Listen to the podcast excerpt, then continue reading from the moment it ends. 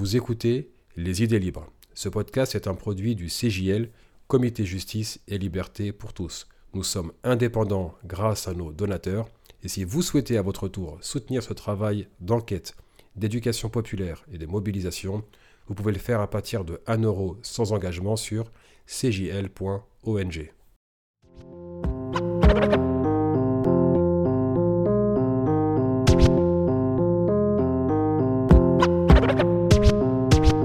Bienvenue à toutes et à tous sur Les Idées Libres. C'est toujours Yasser Louati qui vous accueille depuis la banlieue sud de Paris. Alors, cet épisode-là, ce ne sera pas un entretien en bonne et due forme, ça sera plus une conversation. Euh, l'épisode aurait dû être enregistré il y a plusieurs années déjà. Pourquoi? Parce que nous allons parler d'un livre qui euh, écrit par le journaliste euh, basé à Los Angeles, Massoud Hayoun, qui nous rejoint à l'instant. Il est l'auteur d'un livre qui s'appelle en anglais When We Were Arabs, qu'on pourrait traduire par Lorsque nous étions arabes. Et c'est un livre écrit par une personne qui part à la redécouverte de son identité juive, arabe, africaine, qui retrace le, parcours de ses parents et de ses grands-parents et qui est vraiment dans une, une quête identitaire dans laquelle beaucoup de personnes pourraient s'identifier et particulièrement l'immigration postcoloniale ici même en France et à travers le continent européen et nord-américain. Euh, ça sera, vous verrez que le format changera du format habituel. Ça sera une conversation.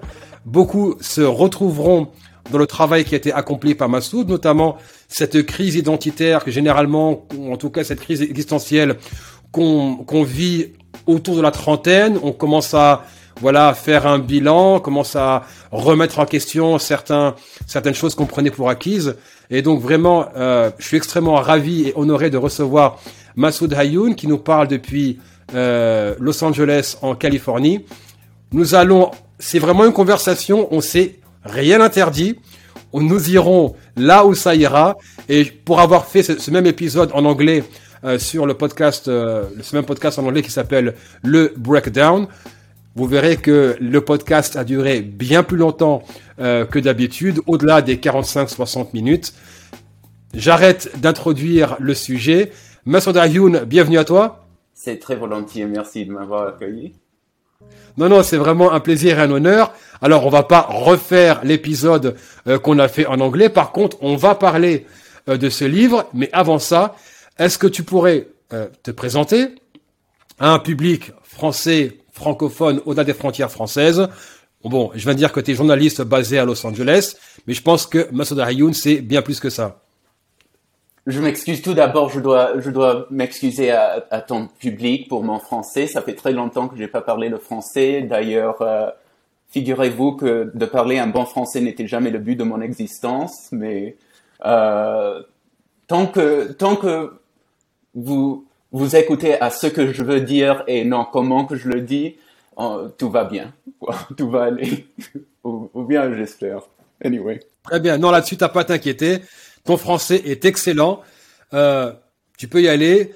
Beaucoup de personnes maintenant vont se dire, mais qui est ce Massoud Hayoun? De quoi parle ce livre? Et ensuite, on nous parlerons plus en détail, voilà, des anecdotes, euh, qui, certaines tristes, certaines qui font rire, certaines qui, qui font, euh, qui font émerger en nous un sentiment euh, d'espoir. Mais d'abord, voilà, le public maintenant doit savoir qui est Masoud Hayoun. Je suis journaliste. Je travaillais pendant un moment pour Al Jazeera, The Atlantic, Agence France Presse. Euh, euh, j'ai travaillé un peu dans tout le monde.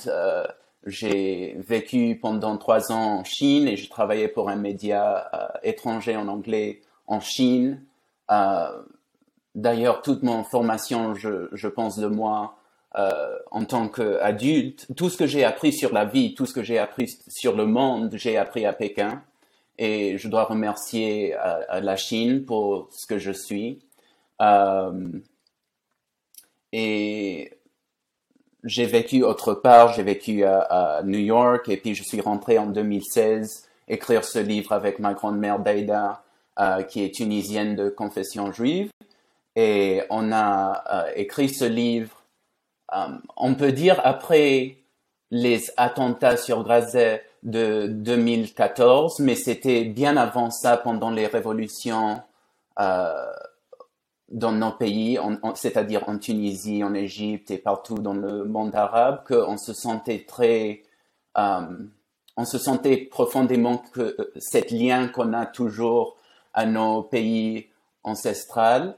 Et c'est un peu pour ça qu'on commençait à parler sur des idées décoloniales et, et sur la libération arabe, euh, palestinienne et humaine. Et euh, c'est ainsi qu'en 2016, on commençait à lutter pour un contrat pour pouvoir dire, pour pouvoir raconter à cette histoire et sa philosophie. Et c'était, c'était vraiment pas facile, surtout aux États-Unis, si tu as quelque chose, si tu, veux mener quelques propos antisionistes, c'est pas très facile à le faire. Euh, on luttait pendant un an, deux ans pour un contrat, puis trois mois après qu'on l'a eu, elle est morte. Et il me fallait euh, écrire tout seul ce qu'on allait faire en projet.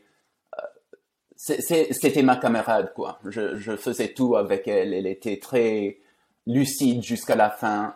Et on comptait écrire cette histoire ensemble. Et euh, alors, je l'ai écrit très, très vite pendant six mois, je faisais toute la recherche et j'ai écrit le livre et euh, j'ai fait les, les, interviews et le côté philosophique et ce qui est reçu et j'ai tout mis ensemble et puis c'est ça que c'est ça qui est dans le monde maintenant et c'est ce livre qui était euh, un des meilleurs livres de NPR, euh, National Public Radio des États-Unis et euh, qui a gagné le prix très prestigieux, Lila Alhamd, euh, euh, Arab American Book Award, together, ensemble avec Leila Lalami, l'écrivain primé marocaine, et tant d'autres. Et en fait, pardon de t'interrompre, euh, Massoud, qui est en fait un, une, une, récompense pour les, les, les meilleurs écrits en langue, pour les Perses, pour les écrivains d'origine arabe et qui se trouvent voilà en, en Amérique du Nord. Continue, Massoud. Um, il y a, il y a écrire ce livre ou, ou, le, ou, voir comment que ce livre est en train de euh, se répandre dans le monde est à la fois une souffrance et, et, et joie à la fois.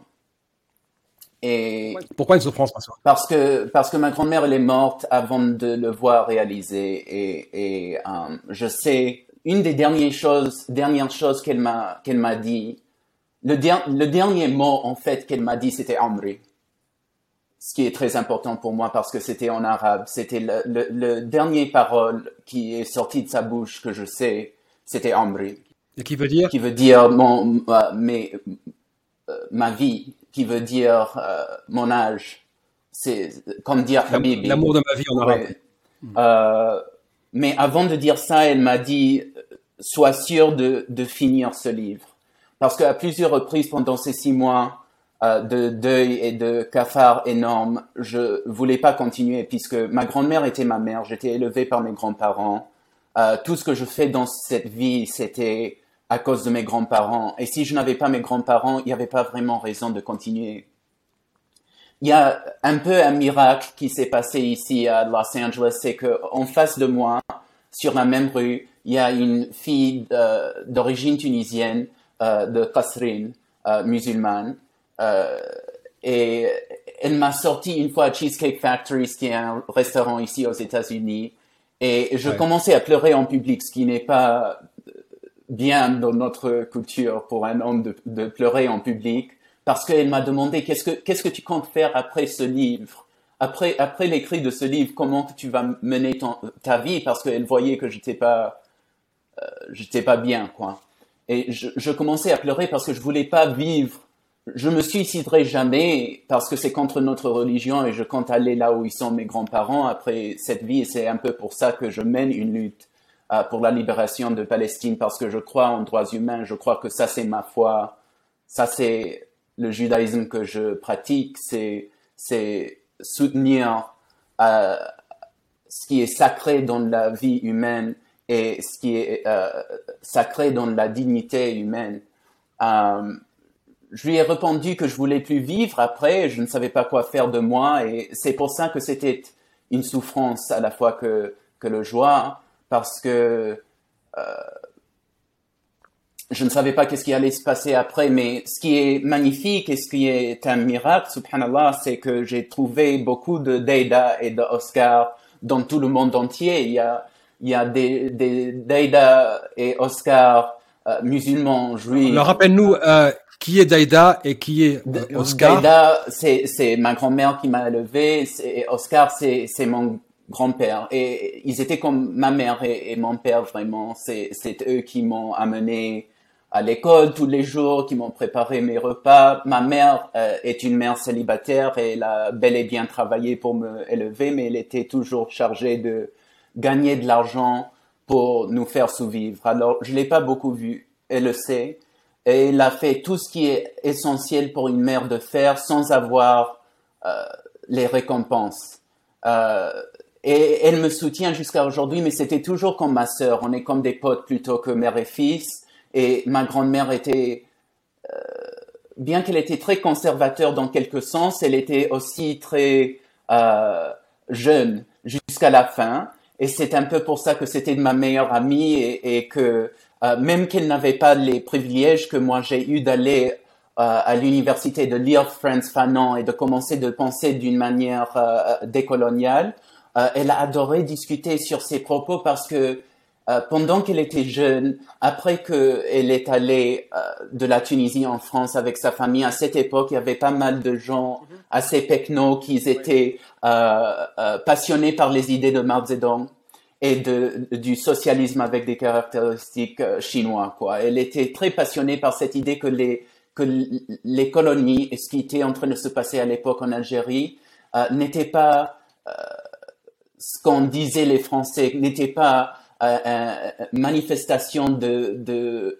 un droit sacré ou, ou, ou, ou euh, un natural order, quoi.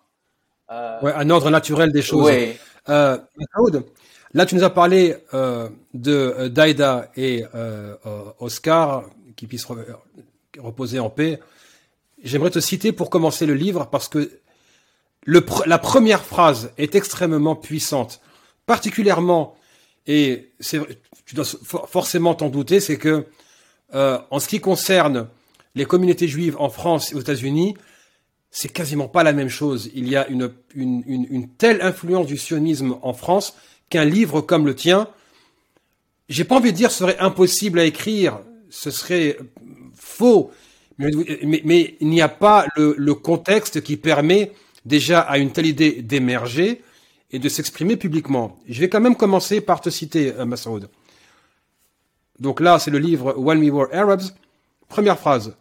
Je suis un arabe juif. Pour beaucoup, je suis une curiosité ou une chose détestable. Certains disent que je n'existe pas ou que si j'avais existé, je n'existe plus. Je rejette ces idées. Mon rejet exige que je peins pour vous un monde perdu pour prouver que nous avons existé. Malheureusement, de nombreux visages, sons et humeurs des derniers jours de chez nous, du monde de mes grands-parents, ont totalement disparu. C'est aussi puissant, ça vous prend aux tripes, mais en même temps, il y a cette euh, nostalgie totale qui vous envahit quand on lit Nous avons existé, mais nous n'existons plus je, je suis un arabe juif, et là, je pense que pour les personnes euh, qui sont souvent habituées aux discours sionistes très prépondérants en France métropolitaine, là, c'est une espèce de, comme disait François Fanon, une dissonance cognitive. De quoi parle ce Massoud quand il dit je suis un arabe juif, puisque on a toujours mis en opposition être juif et être arabe, comme si les deux étaient irréconciliables. Et je te, je te recite euh, l'ami avec qui j'avais grandi, enfin, avait passé quelques années en fac, si tu te rappelles, euh, lui était euh, d'origine juive tunisienne, c'est ça, juive tunisienne, et bon, il s'est converti à l'islam, etc. Et voilà, il a eu sa famille, et l'entendant parler le tunisien, le dialecte tunisien, l'entendant citer son père, qui a vraiment les les, les répliques typiques du, j'ai envie de dire, du papa tunisien. Je lui pose la question, mais dis-moi, mais et c'était vraiment très naïf de ma part. Vraiment, je n'avais aucune. je dis mais si les Juifs ont grandi dans le monde arabe depuis des siècles, que leur langue maternelle est la langue arabe et pas le yiddish ou pas l'hébreu ou quoi que ce soit, mais est-ce qu'on peut dire que ce sont des Juifs arabes? Et là, malgré voilà sa conversion et malgré voilà son identité tunisienne assumée, il était incapable de me le dire. Pour lui, c'était oui, mais non, Yasser, c'est plus compliqué que ça. Euh, et comment Bon, d'accord, écoute, voilà. Pour, pour, moi, c'est pas clair. Et, j'étais resté sur ma faim. Cinq, six ans plus tard, je tombe sur ton livre et là, ça répond. Alors, j'ai suffisamment parlé. Euh, Explique-nous qu'est-ce qui t'a pris de commencer euh, ce livre par des phrases aussi puissantes. Pourquoi commencer par ça, je veux dire? Il m'est arrivé, je crois, et ça a commencé vraiment avec les révolutions de 2011, dont je me voyais beaucoup. J'ai vécu à cette époque en Chine, et il y avait pas mal de Chinois qui étaient en train de me parler comme quoi euh, il y avait des Mohamed Bouazizi euh, chinois. Et je me voyais beaucoup en, qui était, parce qu'ils savaient que j'étais tunisien. Je suis pas rentré dans les détails. Je, je leur ai dit, je suis d'origine tunisienne et, euh, et il voyait ce qui était en train de se passer dans les nouvelles et on m'a dit oh ce qui est en train de se passer avec Mohamed Bouazizi, c'est-à-dire le monsieur qui a commencé euh, vraiment la révolution de 2011, euh, il y a beaucoup de ça en Chine et dans tout le monde entier. Je me voyais en tant que euh, je me voyais en tant que quelqu'un en train de vivre en Chine, en train de faire du journalisme et, et essayer de euh, de lutter avec mes camarades chinois pour la accountability, euh, la comptabilité, je crois. Euh, pour rendre des comptes. Pour rendre des comptes, euh, le gouvernement chinois à son peuple. Je me voyais beaucoup en ce qui était en train de se passer en Tunisie à cette époque. Et c'est un peu de là que j'ai commencé à, interroger à, ou à me demander une question que je pense de ma part que beaucoup d'Arabes juifs ou beaucoup de gens qui pourraient à réclamer à cette identité n'osent pas se demander ou n'ont jamais la chance ou l'expérience de se, demander. C'est c'est une question qui est très populaire chez les, chez les Arabes ou les gens qui s'identifient avec ce, ce patrimoine. Et c'est qu'est-ce qui est, qu'est-ce que c'est qu'un Arabe? Qu'est-ce que c'est l'arabité, l'aruba? Qu'est-ce que ça signifie? Euh, euh, beaucoup de gens qui sont très contre euh, l'identité arabe ne, se sont jamais demandé cette question.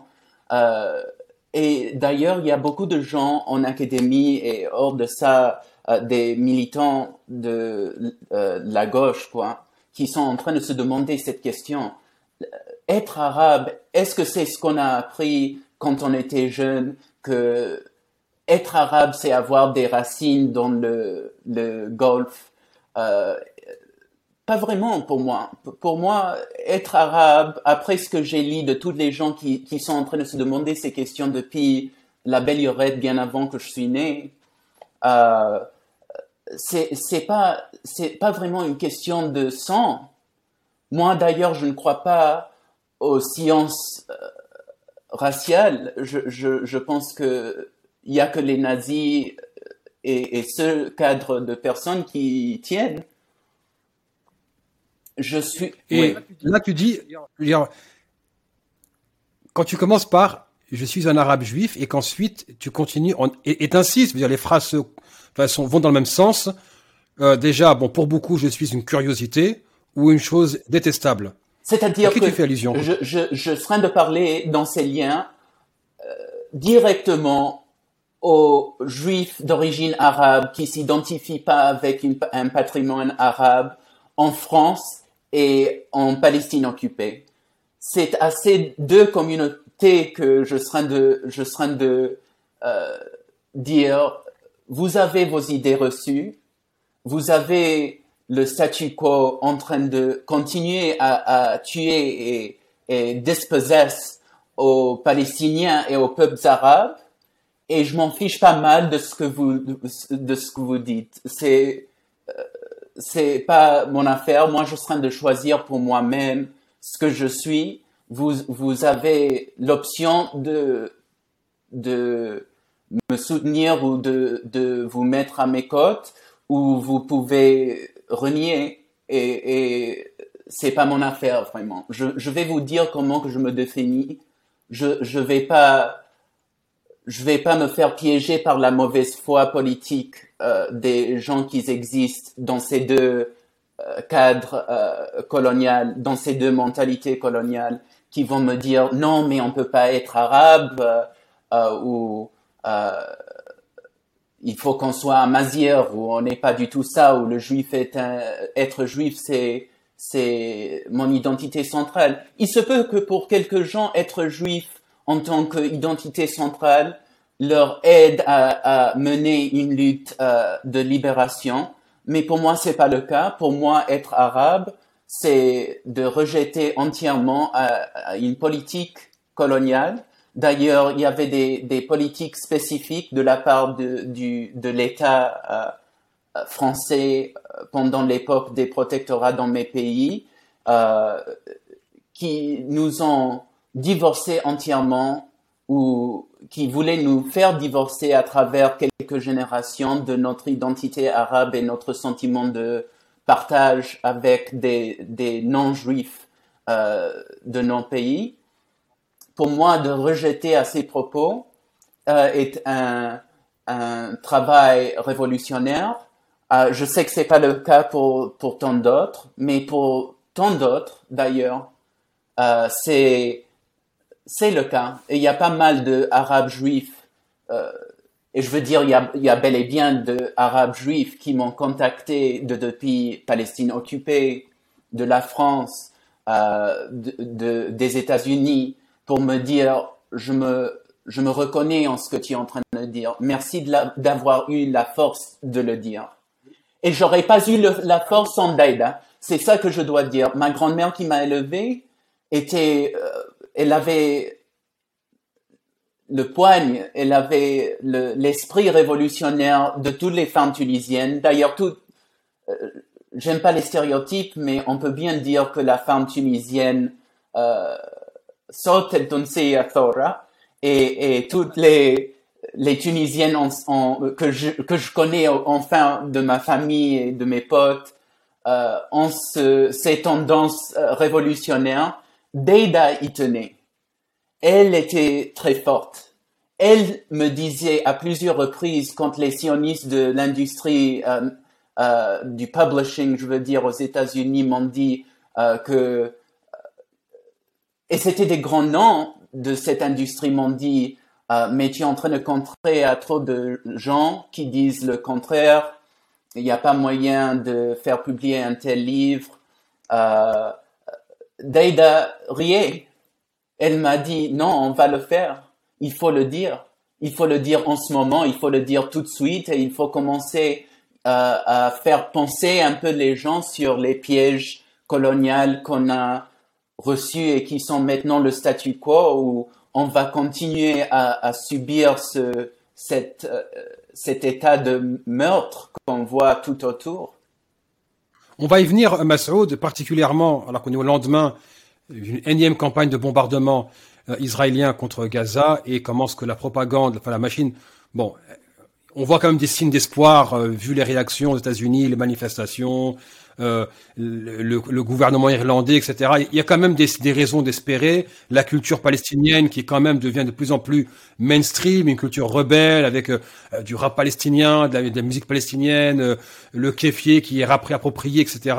Mais j'aimerais continuer sur sur le contenu de ton introduction et quand tu dis nous n'existons plus ou c'est un monde qui a existé. Alors d'un côté, tu réclames ton arabité tu t'inscris en porte-à-faux avec l'idée prédominante que, ben, que tout juif, où qu'il soit, sa maison est en Israël, en Palestine occupée, que euh, peu importe si ça fait des siècles qu'ils sont au Maroc ou en Tunisie, et encore, on va parler, parce que c'était pas toujours très rose, mais il y a, eu des, il y a eu des tensions et il y a eu des périodes fastes, comme dans tout, tout pays euh, pluriethnique et euh, multiculturel, et, et tout ça que moi la notion de euh, pays musulman me pose problème parce que bon, bah, ouais, pays, pays à majorité musulmane, oui, mais les minorités religieuses ont aussi le droit d'exister. Alors, tu t'inscris en porte-à-faux avec ce discours-là, mais en même temps, tu dis, nous n'existons plus. Est-ce que tu dis, nous n'existons plus parce que dans le discours officiel porté par les organes de propagande israéliens, euh, les Juifs, leur place, c'est euh, la Palestine occupée et que peu importe leur, euh, voilà leur, histoire plurimillénaire ailleurs ne vaut plus rien Ou est-ce que c'est pour toi une provocation pour dire nous n'existons plus et parce que je réclame cette arabité, nous reprenons ce discours-là et nous continuerons d'exister? C'est tout ce que tu es en train de dire. C'est surtout dans ce parti du livre euh, je voulais parler de manière politique pour provoquer aux gens de penser. Je, je me contredisais euh, par faute, euh, euh, c'est-à-dire c'était exprès. Je voulais, je voulais dire, ça c'est des, ce sont des idées reçues et je les rejette tous. Et, et par ailleurs, tu as dit déjà dans ce parti du livre, je dis, euh, je suis nostalgique je rejette aussi le, la nostalgie pour l'époque de mes grands-parents. C'est un peu, je réclame à cette nostalgie. Euh, c'est pas juste moi hein, euh, qui, qui le sent. Je crois que tous les, les Arabes américains et tous les, les Arabes d'ailleurs ont cette nostalgie pour El Zaman El Gamil des, des, des la belle époque, la belle époque de, du cinéma égyptien. Euh, parce qu'on aime le style esthétique de euh, Abdelhalim al-Hafez et, et, Asmahan et Om Kalthoum et des Arabes euh, soi-disant distingués avec le tarbouche et le costume. Mais c'était une époque coloniale qui tuait, qui nous a amenés là où nous sommes. Et à la fois, je, je me reconnais en ce nostalgie qui est très répandue chez les Arabes du monde entier et je le rejette. Alors, c'est la même chose que je fais euh, par dire je, euh, je rejette l'idée que l'arabe juif est un truc euh, du passé. Je, je train de vivre cette identité en ce moment. Tant que je train de respirer, je, je ne peux pas accepter l'idée que je suis un truc du passé. Je suis, je suis là, je, je, j'ai la force, j'ai le, j'ai la force qu'elle m'a donnée Daïda pour continuer à le vivre. Et d'ailleurs, il y a chez quelques gens qui sont des sionistes, qui, qui s'intéressent vraiment à la culture arabe juive, euh, juive, euh, parce que dans nos communions et mariages, on joue de la musique arabe, ou on mange des briques, ou on mange des couscous ou, des kshis. Je m'intéresse pas à leurs propos non plus. Je suis pas intéressé par le fait que je, je, j'appartiens à ce patrimoine arabe si ce patrimoine arabe n'est pas au service de la libération euh, humaine.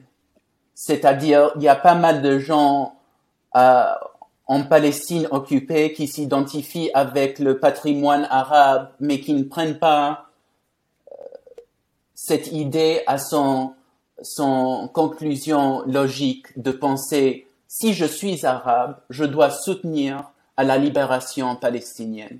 Si tu, tu te vois dans le patrimoine arabe sans soutenir à la libération humaine, quoi sert d'être arabe?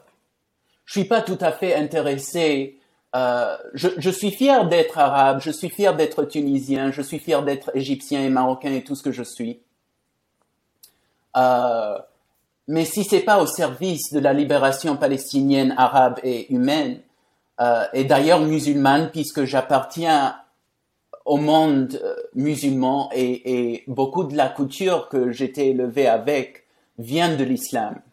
Euh, ça m'intéresse pas d'être ce que je suis, a rien être fier dans son identité ethnique. C'est pas que j'ai réalisé un, grand projet par être né dans ces ces identités. C'est euh, j'ai trouvé moyen de me faire euh, utile aux causes euh, en l'étant et, et, et, et c'est ainsi que je suis fier de l'être. C'est pas parce que je trouve que j'ai un sang digne ou quelque chose. Ce, ce que tu es en train de dire, oui, c'est que le, euh, euh, en fait, ton, ton arabité, ton adhésion à la culture arabe a une dimension li, libératrice Ce n'est pas seulement adhérer à un certain folklore, voilà, euh, euh, du cinéma, euh, des voilà, des des, des, des, miettes de culture, et puis on, continue à soutenir ce que tu appelles à juste titre le statu quo. Voilà, j'adhère à la culture arabe, mais je soutiens toujours le colonialisme, le capitalisme et et, et, toutes les inégalités qui vont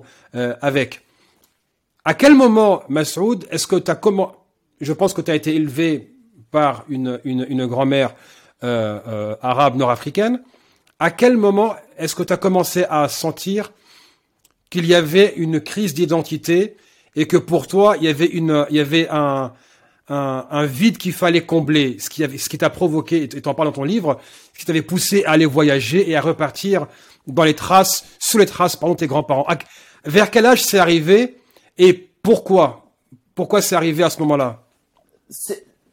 Arrivé à plusieurs reprises. Euh, j'ai pas beaucoup écrit de moi dans ce livre parce que je voulais pas que ça, je voulais pas qu'il s'agisse trop de, de moi et, et de ma. Mais on le, on le devine, Massoud. Quand on lit le livre, on devine qu'il y a une quête personnelle. C'est pour ça qu'on s'est, enfin même moi, je me suis, je me suis souvent identifié au récit de voyage que tu écrivais toi-même. Um, c'est une très intéressante question. Je crois il, il s'est passé des moments pendant ma jeunesse qui m'ont montré qu'il y avait, il y avait une telle mauvaise foi dans mes grands-parents que je n'avais pas, j'ai pas pu, j'ai, pas pu cerner à cette époque. Euh, par exemple, et, et je l'ai pas écrit dans mon livre, il y a une fois, puisqu'il y a pas mal de, de Nord-Africains juifs ici à Los Angeles, il y a une fois que ma grand-mère m'a emmené au, au, centre commercial. Euh, et il y avait une travailleuse au centre commercial, qu'elle était de notre origine, ça se voyait de son nom parce qu'elle portait un name tag, euh, euh, qu'elle était de notre origine exacte, c'est-à-dire elle était arabe juive si elle identifiait, si elle s'est identifiée avec ce patrimoine ou pas, c'est à elle à décider. Euh, ma grande, euh, moi, je lui ai demandé d'où, d'où est-ce que vous venez parce que j'étais, j'étais heureux de rencontrer euh, quelqu'un de l'Afrique du Nord à Los Angeles. Et elle a répondu, oh, moi, je suis française, alors qu'elle avait, elle avait l'air pour moi une nord-africaine et, et, elle nous a demandé d'où est-ce que vous venez, vous venez, et Daïda, elle a dit, oh, nous, nous sommes des Français aussi. Et, euh, et dès qu'on, qu'on, dès qu'on Oh, je m'excuse. Dès qu'on... Euh, Prends ton temps, il n'y a aucun problème. Sorry. Euh, ma grand-mère, elle a dit après, après ce discours, euh, elle est pour sûr euh, nord-africaine, elle est en train de monter, elle se croit grande chose parce qu'elle se croit française, parce qu'elle parle français. Ou quoi, euh. mais c'est comme ça qu'on parlait de notre propre peuple et on avait honte de dire ce que nous étions parce qu'on voyait tellement euh, dans le cadre de ce projet colonial qu'on n'osait même pas se demander pourquoi est-ce que euh, quelqu'un de l'Afrique du Nord dirait à un autre Nord-Africain de notre même ethnicité et confession que euh, on est français plutôt qu'autre chose, alors que j'ai vraiment rien à faire avec la France. On n'a vraiment rien à faire avec avec la France. Il y avait des moments comme ça que, il y avait des moments comme ça où je me demandais pourquoi, pourquoi est-ce que c'est ainsi? Euh, Il y a, y a une circonstance que j'ai écrit dans le livre euh, que j'ai demandé à mes deux grands-parents est-ce que vous êtes des Arabes? Est-ce qu'on est arabe? Mon grand-père Oscar, et c'est un peu parce que la politique euh, coloniale de son pays euh, qui voulait arabiser à un moment donné aux, aux Arabes juifs, euh, au contraire euh, de ce qui est arrivé en Tunisie où les écoles essayaient de déarabiser aux, aux Arabes juifs. Et mon grand-père, il a dit, oui, bien sûr, si on n'est pas arabe, qu'est-ce que nous sommes? Et ma grand-mère euh, a dit, non, je suis tunisienne, mais je ne suis pas arabe.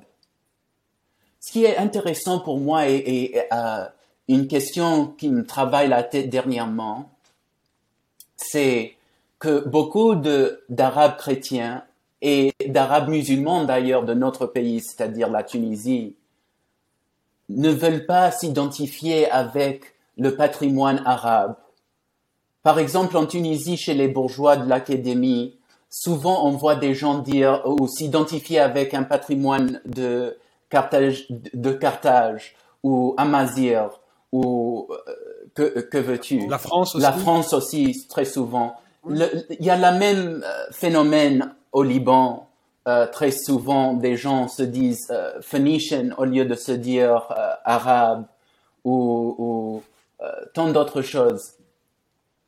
Pour moi,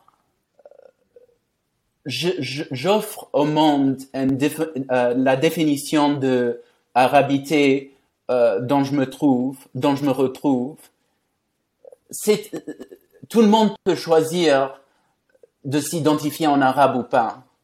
La choix, c'est très central à ce que je suis en train de dire. Mais je voudrais mener une question à tous, à tous les gens qui s'identifient avec les autres patrimoines. Et c'est, est-ce que vous reniez à l'identité arabe parce que vous avez accepté ce que ce qui nous ont appris les, les colonisateurs que être arabe est un truc de sale, que être arabe est un truc, on peut on peut tuer un arabe. Être arabe, c'est être arriéré, sauvage. Est-ce que vous êtes en train de est-ce que vous vous identifiez avec un patrimoine de Carthagénie, de, de Carthage et de phoenicianisme et, et tout cela? Et est-ce que vous êtes arabe juif qui qui qui se reconnaît pas dans ce patrimoine du tout parce que le racisme? C'est la seule question que j'ai à poser à ces gens. Je suis tout à fait d'accord avec des gens que, qui s'identifient pas avec euh, l'arabité. D'ailleurs, je, je pense de moi que c'est très possible et il y a beaucoup de gens d'ailleurs dans le monde arabe qui s'identifient avec euh, euh, l'arabité et aussi être amazir être euh, tant d'autres choses, être à la fois arabe, juif, euh, phonicien. Mais pourquoi est-ce que est-ce que c'est devenu si populaire chez les bourgeois francophones de nos pays de, de ne, de ne pas, et, d'ailleurs, il y a ce même phénomène en Égypte chez les gens qui parlent l'anglais plutôt ou le français, euh, qui l'apprennent au collège et, préfèrent utiliser le français pour des, euh, dans des cadres professionnels et trucs machin. Je suis tout à fait d'accord, je, te soutiens. L'identité, c'est un truc de très personnel, mais, mais il faut qu'on s'interroge un peu. Est-ce que ce volonté de ne pas, euh, de rejeter entièrement tout ce qui est arabo, arabo-musulman, soi-disant, est un truc colonial, est un piège colonial. Est-ce que c'est justement, oui, une, un signe de soumission plutôt qu'un signe voilà d'expression voilà ou, d'affirmation. C'est la question se pose. Ou de respect à vos propres ancêtres. Oui, exact. Euh, est-ce que est-ce que vous êtes en train d'interroger quand quand tu t'identifies avec quelque chose, est-ce que vous êtes en train de euh, honorer au patrimoine euh, ou matrimoine d'ailleurs de tes ancêtres euh, ou est-ce que est-ce que tu es piégé par un politique euh, colonial euh, de, depuis des générations qui avait pour son but explicite, c'est-à-dire c'était pas un secret, de nous faire euh, haïr à nous-mêmes et à nos ancêtres. C'est vrai que la question se pose parce que euh, qu'on voyage euh, au Maroc, en Algérie, en Tunisie, en Égypte et même dans les pays du Golfe dans, lesquels j'ai vécu assez longtemps, on voit que plus on se, place dans la catégorie, dans la classe supérieure, moins on parle la langue de son pays. Donc la bourgeoisie marocaine, algérienne ou françois, euh, euh, tunisienne vont parler français. Et je me souviens, euh, bon, j'ai eu la chance de d'avoir un métier où j'ai beaucoup beaucoup voyagé et j'ai la chance de parler euh, la langue arabe et ma mère, je la remercie, elle a fait un travail de transmission pour lequel je suis euh, éternellement reconnaissant je me retrouvais, moi, qui viens de Paris, de la banlieue sud, à parler l'arabe, lorsque eux, systématiquement, me parlent en français ou en anglais. Et moi, c'est comme une espèce de, de, moment surréaliste. Je veux dire, mais je, je tente de m'adapter en parlant la langue du pays, et, et vous, vous, vous, vous, me répondez en la langue d'un pays qui n'est pas le vôtre. En fait, je, je, je comprenais pas. Bon, j'ai fini. Moi, j'ai plus un, voilà, je là c'est le, militant qui parle, j'ai plus un, un, jugement très sévère là-dessus, c'est qu'il y a un complexe d'infériorité euh, qui est, euh, comment dire ça, qui n'est pas assumé, et on, pour s'identifier à quelque chose de, de successful, de, à la réussite, pour montrer qu'on est quelqu'un d'érudit, d'instruit, eh ben, il faut parler une, là, une, une langue européenne. Bon, qu'on le fasse au niveau universitaire, ce qu'on appelle euh, académie en anglais, ça peut le faire. Mais là, dans, dans une conversation, enfin, moi, je vois pas euh, des Français euh, parler anglais entre eux pour passer pour plus érudits euh, les uns par rapport aux autres. Est-ce que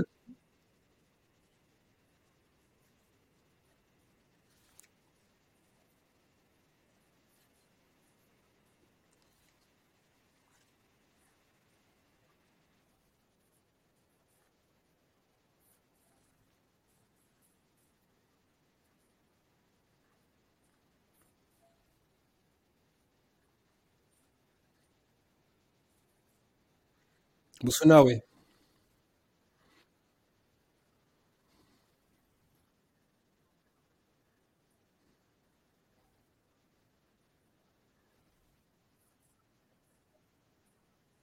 Oui, j'ai vu.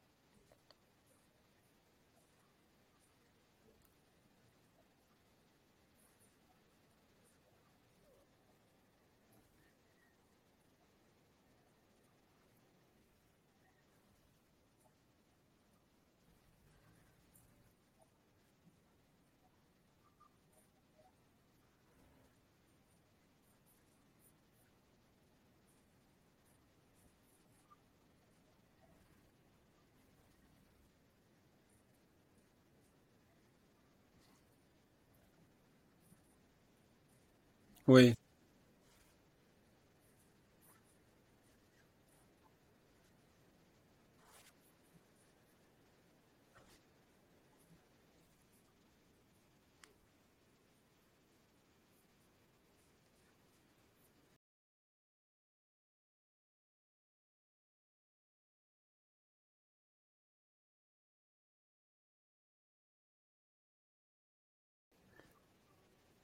Non, non, le message, non, non, le message, non, je t'arrête, non, le message euh, euh, est, est plus que clair et vraiment ton niveau est au-delà euh, de, non, non, t'as vraiment pas à rougir de ton niveau euh, de français. Au contraire, justement, c'est que ton accent nous fait voyager en même temps que tu parles. Euh, dans ce que tu viens de dire, c'est Inch'Allah, tant qu'on se fait comprendre, on est bien. euh, dans ce qu'on, euh, tu viens de parler du, euh, des Nord-Africains qui te taquinent et non pas, on va dire, les Blancs euh, qui français qui, qui t'auraient aussi te dire bon bah bienvenue, euh, etc. Tu pourrais très bien, bienvenue à toi. Et c'est là que il y a une, une, une, une anecdote dont on avait parlé euh, sur le breakdown euh, il y a quelques mois. Je te parlais de une fois ma mère, on, on habitait dans le euh, dans le 19e arrondissement de Paris, donc euh, où il y a justement des grosses communautés nord-africaines, juives plus à place des fêtes et musulmanes plus vers Riquet, tout ça, Lomière, etc. que je salue au passage. Alors, Ma mère part les courses, elle va les faire à ED et la caissière est juive, je pense tunisienne, parce que elles se sont voilà, elles, se, sont reconnues et je sais pas pourquoi. Moi, j'étais vraiment un enfant terrible. Enfin, ma, mère, je lui ai donné des cheveux blancs pendant des années et je crois qu'elle aussi avait un garçon terrible à la maison. Et ma mère fait les courses une fois, elles se reconnaissent et finissent par euh, par sympathiser, bon comme toujours, etc. Et puis à un moment, on a cette euh, Ma mère, elle rentre, elle est émue de ED. Elle est émue. Et il faut dire que nous, on a habité avant le 19e dans le 6e arrondissement de Paris. C'est-à-dire, c'est un quartier qui est blanc, catholique, voilà. Les Nord-Africains courent pas les rues et vraiment, ils se tiennent à leur place. Pour voir dans, la caricature. Paris 19e, c'est pas la même chose. Elle rentre, elle est émue euh, me dit, tu sais, vous l'avez dit, voilà, euh, euh, j'ai parlé avec cette caissière juive et euh, on est, elle, avait fini sa, sa caisse, on est resté à parler. Et à la fin, on s'est, euh, on s'est presque prise dans les bras en se disant, c'est, c'est, c'est quand même dommage qu'on nous divise aussi facilement. Bon, c'était pas une théorie politique que ma mère venait d'affirmer comme ça de bout en blanc. Et, et quelque part, ce sentiment-là, j'ai l'impression de le retrouver dans ce que tu viens de dire euh, avec ces euh, taquineries des, des Noraf sur les réseaux sociaux, à savoir, c'est comme s'il y avait une fraternité perdue pendant longtemps, ou une fraternité qu'on ignorait qui réémerge à mesure que les gens se réapproprient leurs identités. Je vais prendre encore une fois le cas des communautés juives et des communautés musulmanes. Et ça, encore une fois, c'est un parallèle que je fais avec ta quête identitaire. Souvent, on va, dans les communautés religieuses, on va parler d'un universalisme juif. Voilà. On est juif avant tout. Un universalisme islamique, musulman. On est musulman avant tout, et ensuite on est, voilà, je sais pas moi, arabe, amazir, euh, ou en fonction des, euh, frontières, etc. Le problème, c'est que c'est vrai que je parle de la trentaine comme vraiment un âge vraiment où on commence à remettre en question des certitudes qu'on avait pendant euh, les, les 20 premières années de sa vie. On parle par exemple d'universalisme, on va dire, allez, juif avec Israël étant central, mais le juif qui, qui se rappelle encore de la vie qu'il avait euh, à Tunis ou à Alger. Je veux dire, moi, je, enfin, mon entraîneur de boxe était juif tunisien. Enfin, il parle de la Tunisie comme si c'était, enfin, il, il a jamais cessé d'en parler. Euh, pour la petite histoire, quand je me suis marié, le euh, le, euh, le bijoutier était juif tunisien. Je ne sais pas s'il est encore vivant ou pas. En tout cas, j'espère qu'il est encore. Et il est dans sa boutique, on, sympathise, etc. Et lui, il vient de Djerba. Et euh, il dit, ah, t'es né ici Ah, d'accord, ok, il, parle en arabe. Et t'as pris la nationalité? Je lui fais, bah, écoute, euh, ami, moi, je, suis né ici, donc... Euh, il m'a regardé de haut en bas, il a rien dit. Et quelqu'un qu'il connaissait m'a dit, tu sais qu'il a encore fait sa carte de séjour. Ça doit faire 40 ans qu'il est en France, il a refusé la nationalité pour lui, euh, ouais. J'ai beaucoup de la famille comme ça. D'ailleurs, j'ai beaucoup de la famille en France parce que j'ai de la nationalité française que j'ai acquis pour aller, au moment donné, j'allais aller au lycée français ici à Los Angeles. Euh, euh, alors, il y a pas mal de familles qu'on a en France euh, qui ont resté tunisiens et qui me demandent pour qui est-ce que est-ce que tu vas voter dans, dans les élections présidentielles? Parce qu'ils veulent savoir euh, ils n'ont pas le droit de le faire et ils ont resté tunisiens parce que ils sont fiers, même qu'ils se sont mariés avec des euh, plutôt des, des françaises catholiques euh, qu'autre chose. Anyway. Ça leur est resté. Oui, ça leur est, ça leur est resté. Ils sont fiers. Et et c'est vrai que bon, après c'est comme une discussion que j'aurais pu avoir avec un grand-père, enfin avec mon grand-père, etc. C'est bon, ben, enfin, je suis né ici, enfin c'est mon pays, ça fait partie de mon identité. Je veux dire, j'ai j'ai pas quitté un pays pour la France. Je suis né ici et j'assume parfaitement la partie française de mon identité. Et autant que la nord-africaine, que l'africaine, etc. Et lui, en fait, je crois que c'est son fils qui me disait, euh, ça fait 40 ans qu'il est toujours sur sa, carte de séjour. Et je pense que dès qu'il fermera boutique, il repartira à Djerba. Ce sentiment-là fait émerger cette espèce de, j'ai envie de dire, une, euh, pas une contradiction, mais une remise en question de cette idée d'universalisme qui est basée sur l'identité religieuse. Je m'explique. On va dire à quelqu'un, oui, on est juif et c'est Israël le centre. Oui, mais euh, ça fait 50 générations qu'on est qu'on est qu'on n'est pas à Israël. Israël a 73 ans. Moi, mes ancêtres, ils sont multimillénaires africains. Euh, pareil pour les musulmans. On va parler d'une identité musulmane, on va dire universelle.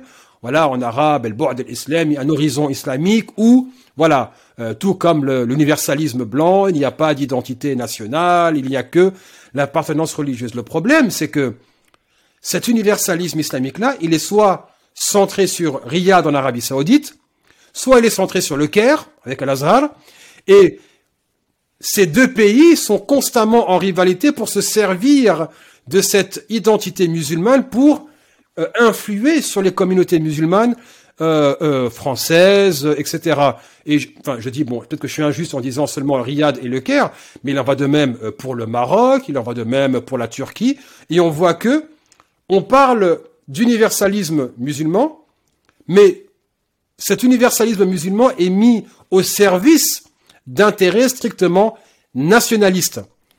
Et c'est là que les communautés musulmanes, en tout cas euh, établies en Europe et ailleurs, sont perdantes parce que ces pays-là, bon, bah, comme disait De Gaulle, euh, l'État n'a pas d'amis, il n'a que des intérêts. Mais ces communautés-là, en fait, de génération en génération, empêchent l'émergence d'une identité musulmane qui soit sereine avec son environnement. Il en va de même aussi pour euh, les communautés juives, où on leur impose de s'identifier au projet colonial qu'on appelle Israël, et, et, dans les deux cas, on a un, espèce de, clash donc qu'on peut taire avec l'idéologie, euh, la mauvaise foi, euh, etc.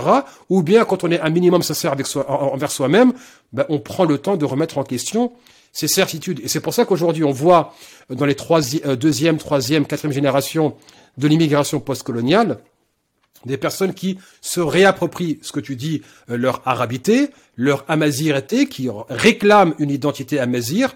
On sait que le nationalisme arabe a tenté d'éradiquer euh, la culture voilà berbère, particulièrement sous-bomédienne en Algérie, que les langues euh, les langues locales étaient souvent déconsidérées, qu'on a tenté de les éradiquer. Bon, on est content quand même que ça émerge.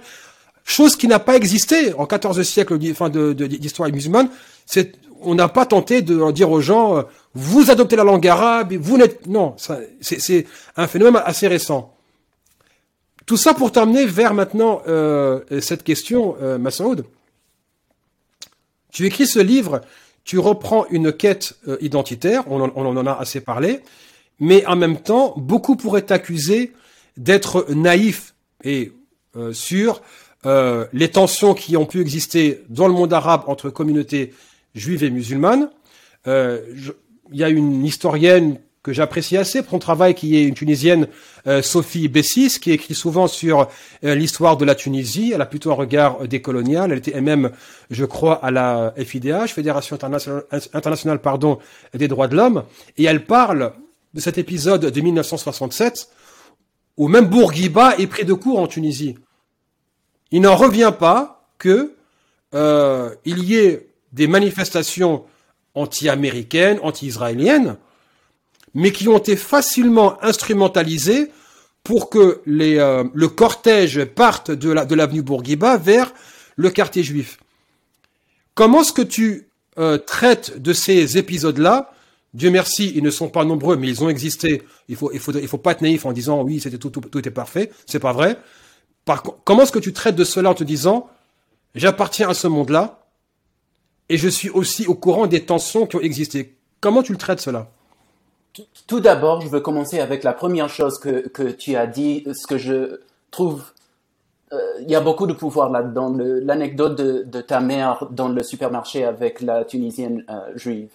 Euh, je pense que c'est bien un, une théorie politique. Il y a le noyau d'une théorie politique là-dedans. Je, je pense que c'est, ce sont des philosophies politiques euh, très sophistiqué d'ailleurs, de se baser sur ce sentiment de, de union avec des gens euh, que selon le, le statu quo qu'on accepte maintenant, selon les, les idées reçues, sont outrisés de notre identité de, de soi. Je pense que c'est il y a, y a, un grand pouvoir dans pouvoir s'identifier avec des gens qui sont soi-disant euh, différents. Et je crois que ça, c'est c'est une des idées euh, centrales de When We Were Arabs, c'est que après la mort de mes grands-parents, je me revois en beaucoup d'Arabes, que ça soit musulmans, juifs, chrétiens. Euh, c'est dans mes compatriotes du monde arabe que je, je les reconnais et qui sont immortels pour moi.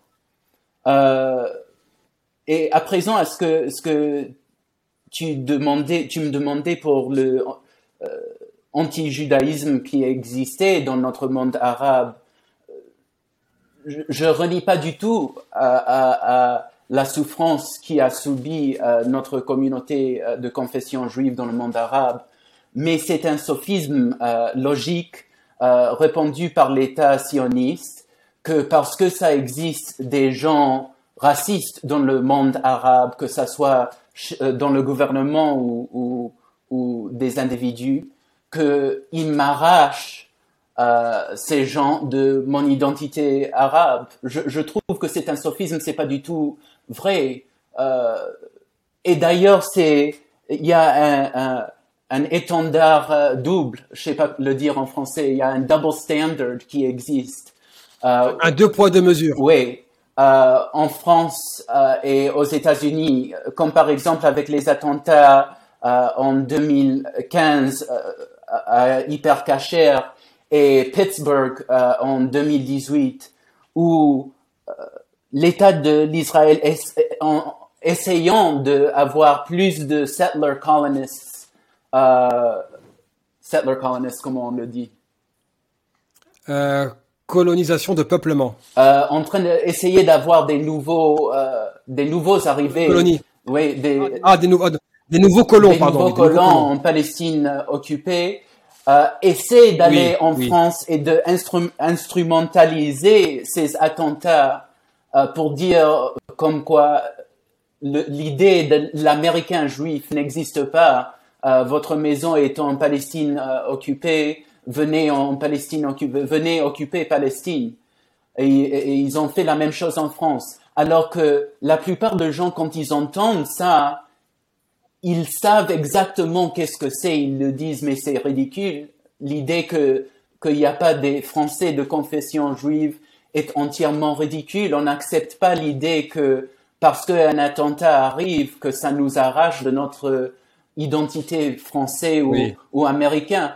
Mais cela est devenu entièrement acceptable pour mon peuple, pour les Arabes, et je dois demander pourquoi. Pourquoi est-ce que c'est acceptable de penser qu'il y avait des époques en histoire euh, c'était pas constant, euh, mais il y avait des époques dans notre histoire où on a subi euh, ce genre de traitement, où on est mort parce que ce genre de traitement, et ça nous arrache de notre propre identité par-dessus le marché. Pourquoi est-ce que ces idées sont reçues comme absurdes dans l'Occident quand on parle des Occidentaux? Et chez nous, les Arabes, c'est tout à fait le cas qu'on accepte le statu quo sioniste que parce que ce sont arrivées des choses comme ça, on ne peut pas être arabe. Que dire que nous sommes à la fois arabes et juifs et, n'est pas vrai parce que quelqu'un de arabe et musulman a fait quelque chose contre les, les arabes juifs. C'est un sophisme et il faut se demander pourquoi est-ce que c'est acceptable chez les arabes et non chez les autres. D'ailleurs, euh, quelque chose de très important à dire, c'est, j'avais une idée, j'espère ne pas le perdre. Ça Euh, reviendra. Euh, ce que j'aimerais dire euh, euh, pour pour compléter ton propos, c'est vrai que ce que tu es en train de dire, et, enfin, euh, fait, euh, enfin, tient la route, c'est que lorsqu'il y a des attentats euh, en France, on ne demande pas aux juifs français. Je parle pas des juifs français qui sont venus d'Afrique du Nord. Et on parlera des tensions qui ont existé entre les juifs euh, euh, euh, arabes d'Algérie, de Tunisie, qui sont arrivés en France et qui n'ont pas été nécessairement bien accueillis par des juifs déjà établis en France depuis plusieurs générations. Mais lorsque les attentats arrivent, on leur demande pas de se défaire de leur identité française. Mais je vais même aller, au- aller au-delà, euh, Massaoud. Et tu me le permettras, j'espère. C'est l'hypocrisie républicaine en France c'est de toujours se servir d'une minorité qui serait une minorité modèle pour diaboliser une autre minorité. On le voit aux États-Unis avec euh, euh, les, communautés euh, asiatiques qui seraient mieux intégrées que les communautés latino-américaines ou afro-américaines. En France, on se sert à juste titre, on, met en rivalité juifs et arabes alors que les deux subissent les mêmes formes de racisme, bien sûr à des échelles différentes. Mais ce que je renvoie, ce à quoi je veux en venir, c'est l'épisode 2015. Alors déjà, quand on parle de 2015, il y a un terme qui me, que je refuse d'employer, c'est de dire les attentats de Charlie Hebdo. Parce que ça occulte l'attentat qui a eu lieu euh, à l'hypercachère et l'attentat qui a eu lieu contre la policière euh, dans la rue. Charlie Hebdo était en, lui-même un massacre, voilà, que, enfin, j'ai même pas, enfin, c'est un massacre et un attentat terroriste au même titre que celui de l'hypercachère. Mais ma réflexion va dans le sens où, dans le cas de Charlie Hebdo, c'était déjà injustifiable, euh, inexcusable, peu importe sous quel angle. Concernant euh, l'hypercachère, les juifs qui se sont fait tuer à l'intérieur se sont fait tuer parce qu'ils étaient juifs. Ça veut dire ils se sont fait tuer pour ce qu'ils étaient. Dans le cas de Charlie Hebdo, ils se sont fait tuer pour ce qu'ils ont fait. Ça ne veut pas dire que l'un est justifiable ou pas, c'est qu'on est face à deux abominations, mais l'une est quand même pire que l'autre, puisque quand on se fait assassiner pour ce qu'on est, mais il n'y a absolument aucun recours. Néanmoins, on dit toujours les attentats de Charlie Hebdo. Alors, on devrait parler des attentats de janvier 2015 pour inclure tous les événements. L'autre point, c'est que après cet attentat-là, Attentat là à Charlie Hebdo, suivi par l'hypercachère et la policière euh, euh, dans la petite couronne parisienne. La France n'a pas dit je suis juive. Elle a dit je suis Charlie. Bien que l'attentat de l'hypercachère était bien pire que celui de Charlie Hebdo, parce qu'encore une fois, on, tue des gens pour ce qu'ils sont. On n'a pas dit je suis juif ou je suis là, je suis juive, etc. On a dit je suis Charlie. Comme pour envoyer un message, ce qui est sacré, ce n'est pas la vie humaine, mais l'idéologie de Charlie Hebdo. Et que euh, résister, c'était de maintenir cette idéologie-là et de la porter au nu. Donc, maintenant concernant euh, cette question de euh, appartenance ou pas, lorsqu'il y a des attentats, est-ce que tu peux nous parler alors euh, Sophie Bessis a, des, chiffres intéressants. Donc il y a, cet article qu'elle a écrit euh, pour euh, Orient 21. Donc là, elle parle de cette journée du, voilà, du, 5 juin 1967, la manifestation anti-israélienne qui est instrumentalisée, elle rapporte par l'ambassade irakienne, où il y avait des, des, des personnes qui s'étaient arrangées pour que le cortège bifurque vers le quartier juif. Et elle dit que on était quand même, après euh, après l'indépendance de la Tunisie en 1956, on n'a pas eu un exode massif. On avait quand même 86 000 juifs. Or, sous pression des organisations sionistes, le chiffre aujourd'hui est tombé à 1500. Lorsque les juifs tunisiens ou algériens partent, se retrouvent en France, comment se déroule cette arrivée en France? Est-ce que tu peux nous dire, selon les récits de tes grands-parents, est-ce que l'accueil des communautés juives déjà établies en France était, voilà, euh, un accueil chaleureux ou un accueil plutôt froid? Ah, tout d'abord, je voulais dire, je, m'ai rappelé euh, au propos que j'ai euh, oublié auparavant, et, ce, que, ce que je voulais dire avant de répondre à, ta question, c'est que, comme pour la question de Phoenicianism et la majorité Carthage, où les Arabes juifs n'ont pas la chance ou, l'expérience de se demander euh, ou de faire contextualiser notre expérience en tant qu'Arabes juifs avec les expériences des autres Arabes, euh, Arabes chrétiens et, tant d'autres. Euh, nous sommes pas les seuls, malgré toutes les histoires écrites par les sionistes, nous sommes pas les seuls qui ont subi des époques de la haine et de meurtre dans le monde arabe. En fait, être arabe et, avoir subi ce genre de traitement ou avoir lutté contre ce genre de traitement d'un gouvernement euh, et de nos sociétés. Ça existe depuis, depuis le nid de temps. Après, euh, pour ta question, euh, j'ai écrit sur ce qui s'est passé avec Oscar et Deida euh, quand ils sont arrivés en France. Ils n'étaient pas bien accueillis. Ils étaient très étonnés de voir que euh, ce qu'ils ont appris à l'école, que le français le futur et, euh, le progrès, c'était des mensonges, qu'ils étaient rejetés et qu'ils faisaient partie de ces Nord-Africains dans le banlieue. Quoi. Tu parles justement de cet enseignement du français au pays durant l'ère coloniale. Est-ce que tu peux, en reprenant tes écrits sans, forcément refaire un cours d'histoire là-dessus, reparler de l'expérience de tes grands-parents en termes comment est-ce que l'administration coloniale les a traités? Est-ce que c'était un traitement différentialiste? Et si c'était le cas, quel problème ça posait? Euh, Est-ce que ça finit par séparer euh, les communautés? Comment est-ce que voilà, j'ai pas envie de te mettre euh, d'orienter la question, juste comment est-ce que voilà l'administration coloniale française euh, s'est comportée avec les communautés juives et est-ce qu'il y avait des visées politiques à cela?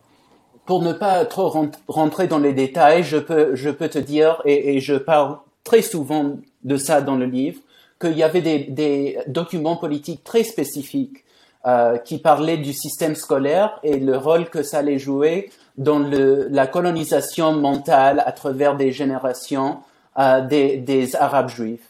Et, comme, et, et il y avait des dignitaires, euh, des politiciens, c'est-à-dire français, qui sont allés en, en, Algérie au début de l'époque coloniale, euh, qui se sont demandé comment est-ce qu'on pourrait euh, instrumentaliser les communautés arabes juives contre les arabes non juifs dans tous les pays du monde arabe pour, pour promouvoir notre politique de colonisation pendant tout le monde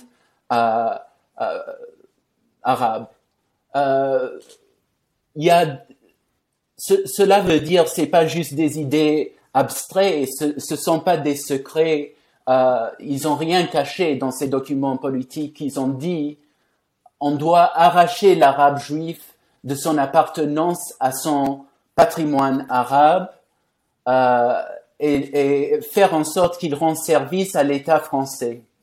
C'était, euh, il y a un document en particulier dont je parle que c'était écrit par des, politiciens ou euh, des hommes de politique euh, français euh, de confession juive à une époque où l'état du juif en France n'était pas très bien, où il voulait essayer de rendre service à l'État français pour promouvoir le, statut du, français juif euh, par faire instrumentaliser sa confession pour faire des liens aux communautés euh, juives du monde arabe euh, pour mieux établir l'espace du juif dans l'État français. Il y a des, des, documents spécifiques, je dois dire ça à plusieurs reprises parce que je trouve que c'est un stéréotype suivant que les Arabes croient aux, aux conspirations euh, politiques ou trucs machin. J'ai fait ma recherche. Je sais bien de quoi il s'agit. J'ai tout écrit sur cette histoire euh, dans le livre. C'était pas facile à avoir tous ces documents. D'ailleurs, vous voyez comment je parle français. C'était pas facile pour moi à faire cette recherche, mais je l'ai fait avec le dictionnaire. Et, j'essaie de dévoiler euh, en fait tous les documents spécifiques qui parlent exactement de qui nous sommes, et comment nous utiliser pour un, un politique meurtrière euh, dans nos pays euh, du monde arabe. Et c'est ainsi que je demande de, depuis l'Occident et aussi euh, de l'Israël des réparations pour ce qui a vécu nous les, les Arabes juifs dans nos pays parce qu'on a essayé de nous arracher de tout ce qu'on savait et à la fin.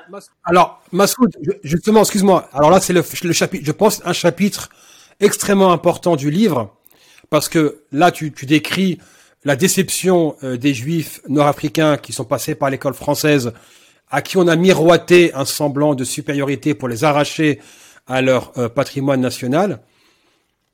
Si cet accueil-là ne s'est, ne, pas tellement bien déroulé en, France métropolitaine, lorsqu'on a miroité le rêve sioniste aux euh, juifs nord-africains en leur disant c'est la terre promise, le retour, etc.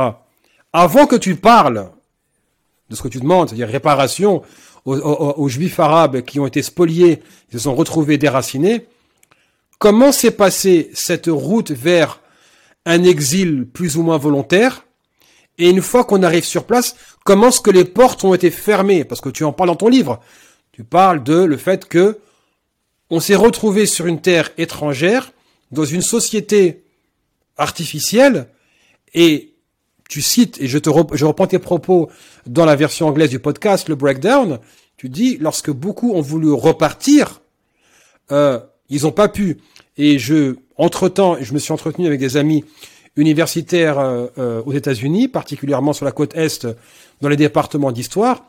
Je sais plus quel historien, et j'ai oublié son nom, travaille justement sur les lettres de correspondance des Juifs arrivés en Palestine occupée, et qui tentait d'écrire pour dire ne venez pas, c'est pas une bonne affaire. Mais et, que ces ce courrier-là a été euh, bloqué. Aujourd'hui, on, déclassifie une partie de ces courriers-là. On se rend compte qu'il y a eu un choc, un choc émotionnel, un choc identitaire. Et toi, justement, tu reprends ça en te disant, c'était un échec prévisible, mais pire que cela, on a empêché ces familles-là de, rentrer chez elles. Est-ce que tu peux nous en parler, Massoud?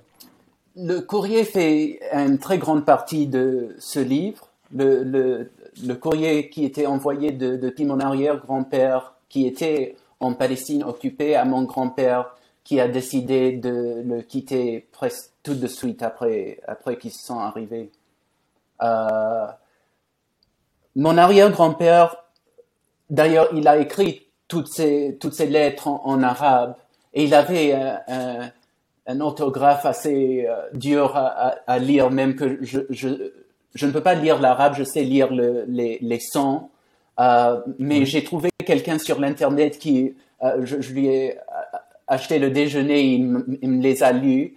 Et euh, il m'a il m'a dit que mon arrière-grand-père, il a, il a dit dans, très souvent dans ses lettres, comme quoi c'était euh, un cauchemar en Palestine occupée, surtout au début, euh, pour les Arabes juifs. Et comme quoi il voulait rentrer, il a dit, il n'y a pas un, Arabe juif, euh, il n'y a pas un, Arabe juif de parmi nous qui ne veut pas rentrer chez soi, qui, ne veut pas rentrer dans, sa terre euh, maternelle. Et ça, tu vois, Masoud, ça, c'est pas souvent raconté. Ça, cette, cette, cette voix-là, elle est jamais entendue. Que beaucoup sont partis, mais aussi beaucoup voulaient rentrer. Et, et, je, je, veux dire aussi parce qu'il y a pas mal de sionistes qui me disent après d'avoir euh, euh, élevé ces propos que euh, la société israélienne a beaucoup changé et être arabe juif ou mizrahi ou n'importe quelle identité avec laquelle ils s'identifient a beaucoup changé. Cela n'est pas le cas.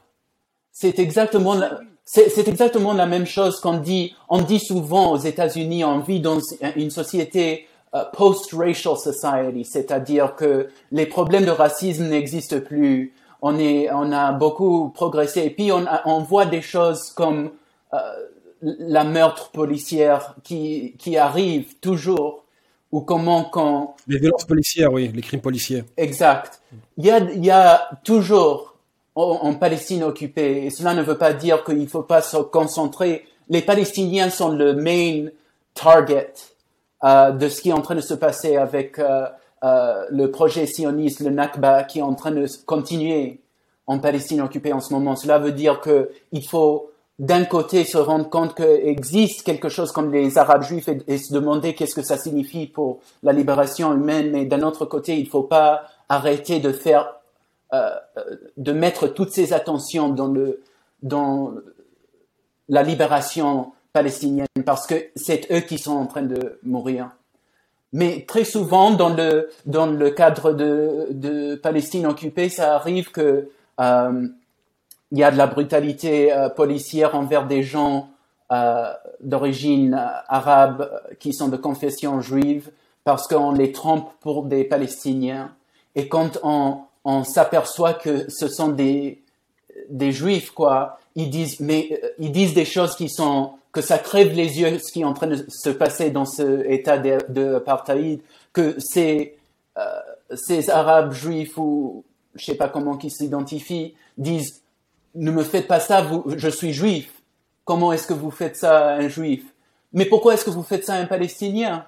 C'est, c'est, il y a toujours des choses comme ça qui se passent il y a, euh, c'est toujours le cas que des gens d'origine juive, euh, d'origine, des juifs d'origine arabe en, en, Palestine occupée, euh, n'ont pas les mêmes boulots que les Européens. Euh, ne, ne, ils, ils, sont ghettoisés dans, dans leur quartier. Sont, ils, ils sont dans le cadre colonial, surtout pas at the top level, ils sont pas au top de l'échelle. Oui, c'est vrai que j'ai euh, j'ai traité de ce sujet-là dans le podcast de, de il, euh, je sais plus lequel c'est euh, poser la question Israël a-t-il le droit d'exister? Le deuxième c'était euh, une un pays que pour les juifs possible acceptable et en fait je reviens et ce que beaucoup en fait euh, survolent c'est que déjà le sionisme est une idéologie européenne nationaliste raciste et suprémaciste et comme le racisme à chaque fois, c'est qu'on peut pas être raciste un petit peu. Non, dès qu'on est raciste, forcément, ça continue par, voilà, c'est comme un, doigt dans l'engrenage. on commence avec tel groupe et puis de toute façon, ça continue. Et une idéologie aussi raciste que le sionisme a mis sur place une société suprémaciste. Le problème, c'est que ce racisme-là gangrène aussi les relations entre citoyens. Déjà, bon, la casse, c'est suprématie juive, mais ce racisme-là gangrène aussi les relations entre juifs israéliens. Et ce qu'on voit, c'est que on crée une société où ceux qui sont perçus comme le top de la société sont les juifs européens, pays fondé par euh, des Européens, et les juifs qui viennent, d'ailleurs, enfin, je sais pas si d'accord, mais le terme de Mizrahi, je trouve assez raciste parce que bon, ces juifs orientales, ouais, bon, euh, ça, inclut euh, le yéménite au Maroc, donc est-ce que c'est pas un terme un peu fourre-tout? Et en, et en dessous, si je peux dire, des euh, juifs euh, euh, arabes, on a les juifs qui viennent d'Éthiopie, les juifs noirs qui viennent de la corne de l'Afrique. Donc on a déjà une stratification de la société israélienne entre, à l'intérieur même du groupe supposé, pardon, mon micro, supposé être supérieur au reste.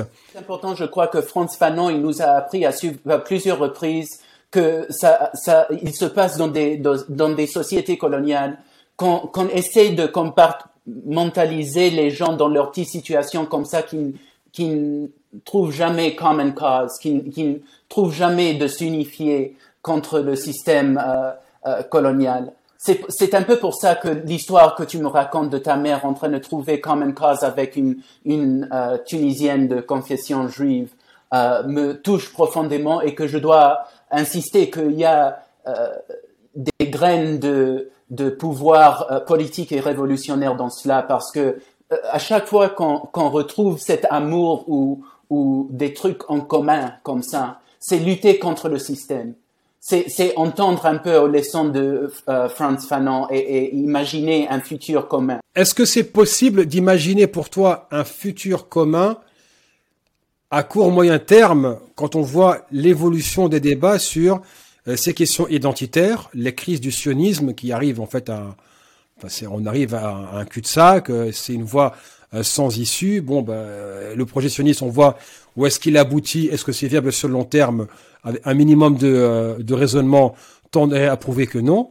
Mais est-ce que tu penses qu'aujourd'hui, pour la nouvelle génération de juifs, en tout cas pour les juifs qui viennent du monde arabe, descendants comme toi, qui sont établis en Amérique du Nord, est-ce que tu vois ce discours-là devenir de plus en plus répandu avec des personnes qui se réapproprient leur identité perdue, euh, qui remettent en question une identité j'ai pas envie de dire qu'on leur a imposé, ce serait voilà infantilisant de le dire, mais une identité construite de toutes pièces sur une base idéologique. On revient toujours à euh, voilà l'universalisme euh, voilà euh, d'un côté ou de l'autre. Ou est-ce que tu penses que on est encore parti pour plusieurs générations de voilà de de, de, de, de crise interne et peut-être que plus tard on verra des gens dire, écoutez, moi, euh, je, je, suis, pas israélien, je suis pas occidental, je suis un juif arabe et, mes, racines sont euh, à la Casbah d'Alger ou euh, à, Tunis ou à Rabat. Ça, c'est une question que je suis en train de me poser dernièrement. Surtout, j'ai reçu pas mal d'invitations des, des organisations antisionistes qui voulaient que je parle avec des sionistes. Et, ça me fait... je me demande jusqu'à maintenant, alors que je savais, j'avais une réponse au début, maintenant j'ai des différentes réponses. Qui est le public de ce livre? Qui est le public de, de qui sont les lecteurs euh, que je veux euh, être en discours avec, avec uh, When We Were Arabs? C'est pas des sionistes. Je vais jamais convaincre à quelqu'un qui qui n'accepte pas des propos fondamentaux des droits humains, de croire aux droits humains. Le judaïsme d'ailleurs que je pratique, euh, c'est dans les, les euh, Ten Commandments, je sais pas le dire. Les dix commandements. Les dix commandements, on ne tue pas, on ne vole pas. Si tu n'es pas d'accord avec ces propos fondamentaux, comment est-ce qu'on peut avoir un discours? Comment est-ce que je peux causer avec Je ne cause pas avec des terroristes, c'est ça. L'idée, c'est euh, il y a pas mal de, de juifs d'origine arabe euh, qui sont antisionistes, qui peuvent trouver leur pouvoir dans ce livre.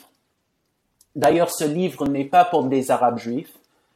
Euh, des gens qui pensent que c'est pour des arabes juifs ne comprennent pas l'essentiel. Et peut-être c'est de ma faute parce que la dédication de ce livre, c'est à notre jeune gens, à nos jeunes gens. Je voulais dire par cela pas aux arabes juifs jeunes.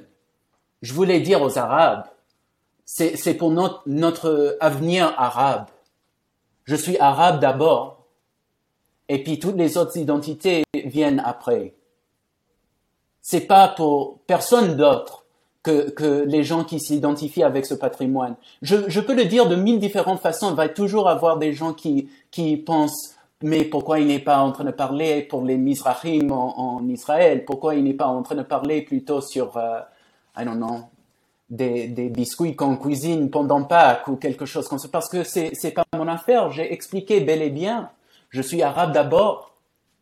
Même au-delà d'être même tunisien, et je suis très fier de l'être, je suis arabe.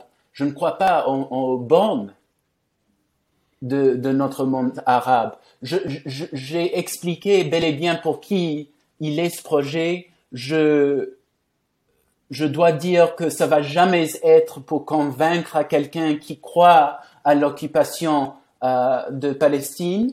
Il n'y a pas moyen de parler avec ce genre. Quel message t'envoie à ces personnes-là qui veut dire quand on regarde aujourd'hui l'évolution de la société israélienne, on voit pas, on voit que c'est une société qui est, qui est en train de vivre une crise profonde, euh, notamment sur bah, euh, quand les gens parlent, par exemple, oui, mais euh, il faut reconnaître le droit d'Israël d'exister. Oui, mais selon quelles frontières? Euh, selon quel régime? Un régime apartheid? C'est ça qu'il faut justifier? Un pays qui n'a pas de frontières stables, on ne sait pas où, où est-ce qu'elle s'arrête, et avec un Eretz Israël qui continue de se répandre. Et tous les signes, euh, surtout avec le messianisme, euh, bon, Charles Anderlin, malgré, malgré, voilà, il fait du bon travail sur bien des choses, mais il continue de s'identifier en tant que sioniste, et là c'est, c'est en soi problématique. Quel message tu envoies aux personnes qui, mordicus, continuent à défendre euh, le projet sioniste, qui je rappelle n'a que 73 ans. Euh, je rappelle euh, aux, aux, aux, personnes qui nous écoutent et qui nous regardent que, et d'ailleurs, je vais, ça vient pas de moi, ça vient d'un journaliste euh, euh du CJL, le Comité Justice et Liberté que je préside. C'était une conversation interne et lui d'origine algérienne me dit, mais tu sais Yasser, quand les Algériens ont débuté leur mouvement de libération, ils étaient dans une situation qui est bien pire que celle des Palestiniens aujourd'hui. Euh, on enfin, il dit voilà, la situation économique, la situation culturelle, la langue, ils ont carrément vécu un génocide culturel, etc. Et pourtant, il y a eu un mouvement de libération. De ton côté, quel message t'envoies à des personnes qui vont défendre mordicus un projet colonial, qui est, pour reprendre les propos de Jakobinski, qui est toujours protégé par un mur de fer, son essai The Iron Wall, je crois de 1923 ou 26 ou 29, et qu'il est une société qui, en fait, promeut une idéologie, en anglais vous dites unsustainable, qui n'est pas viable sur le long terme. Malgré toutes les crises, on, voit ici en France, par exemple, quand on regarde les propos euh, du grand rabbin de France, euh, du CRIF, du consistoire israélite, ben, on voit bien que il n'y a pas un début de remise en question de ce projet et de se poser la question est-ce que ce projet-là est légitime quand même vis-à-vis des juifs euh, d'origine africaine, ben, on vit en fait un racisme systémique. Je me souviens même que je crois que c'était après Ferguson en 2015, il y avait des manifestations des juifs noirs contre les violences euh, policières de la, aux mains de la police israélienne. Encore je reviens ma question, c'est t'envoies quel message quand on défend Mordicus et que l'idéologie prime sur le pragmatisme? Je, je dois dire, j'envoie aucun message parce que ça m'intéresse pas de faire partie de ces gens il euh, n'y a pas moyen de parler avec ces gens, mais je vais leur dire si je dois leur dire quelque chose. Et, et d'ailleurs, je, je, je, ne cause pas avec ces gens parce que BDS, parce que je tiens à ne pas me mêler à, à ce qui tue. Et ça, ça fait partie de ma religion aussi, ma foi, que je vais pas vous attendre. Vous pouvez reconnaître droits humains ou pas. Moi, je vais continuer ma lutte. Ma lutte est avec euh, mes peuples, les peuples arabes, et aux peuples arabes qui sont vraiment le public euh, euh, du but du livre, je dis Thawrahat al-Nasr. On résiste jusqu'à jusqu'aux victoires. La, révolution jusqu'à la victoire. C'est tout ce qu'il y a à dire. Alors dans ce cas-là, je vais reformuler ma, question, Massoud, si tu me permets. Quel message tu envoies à des juifs arabes établis en Israël établis en France, qui ont plus de liens avec le monde arabe qu'avec Israël, mais qui défendront toujours le projet israélien euh, sioniste avant tout? On oublie, mais des personnes qui, voilà, partagent les mêmes origines que nous. Je dirais, j'espère que vous arrivez un jour à vous demander qu'est-ce que c'est qu'un arabe? J'espère que vous vous demanderez, euh, surtout pour les, juifs de l'Afrique du Nord, allez-vous au quartier marocain euh, du Jérusalem, vous rendez compte qu'il y a des Palestiniens qui ont des origines communes avec nous, qui se sont allés en Palestine avec des pèlerinages depuis des temps immémoriaux, et figurez-vous que nous sommes en train de en se tuer à nous-mêmes. Je dirais, hors ça, euh, interroger à ce que c'est qu'être arabe et interroger à la fois qu'est-ce que c'est qu'être juif, parce que notre foi, c'est pas ça. Je ne peux pas dire, je suis toujours croyant. J'ai été élevé par des gens croyants. Je suis juif tout à fait. Je vais jamais me convertir en autre religion je respecte beaucoup de chez les chrétiens et chez les musulmans. Je crois qu'en tant qu'arabe, je partage beaucoup de la couture du, de l'islam, euh, de la justice que nous apprend l'islam. Mais je suis juif. Je connais ma religion. J'ai passé assez de temps en train d'apprendre le Tanakh, le Talmud, euh, tout. Je suis très croyant. Même que je suis socialiste et je connais ma, foi et ma foi, est entièrement contre le meurtre et le vol manifeste qui est en train de se passer en Palestine. Si tu es en train de lutter pour un pays qui tue systématiquement et qui vole systématiquement, ne, je ne te considère pas en juif. Et je sais que vous ne me considérez pas en juif.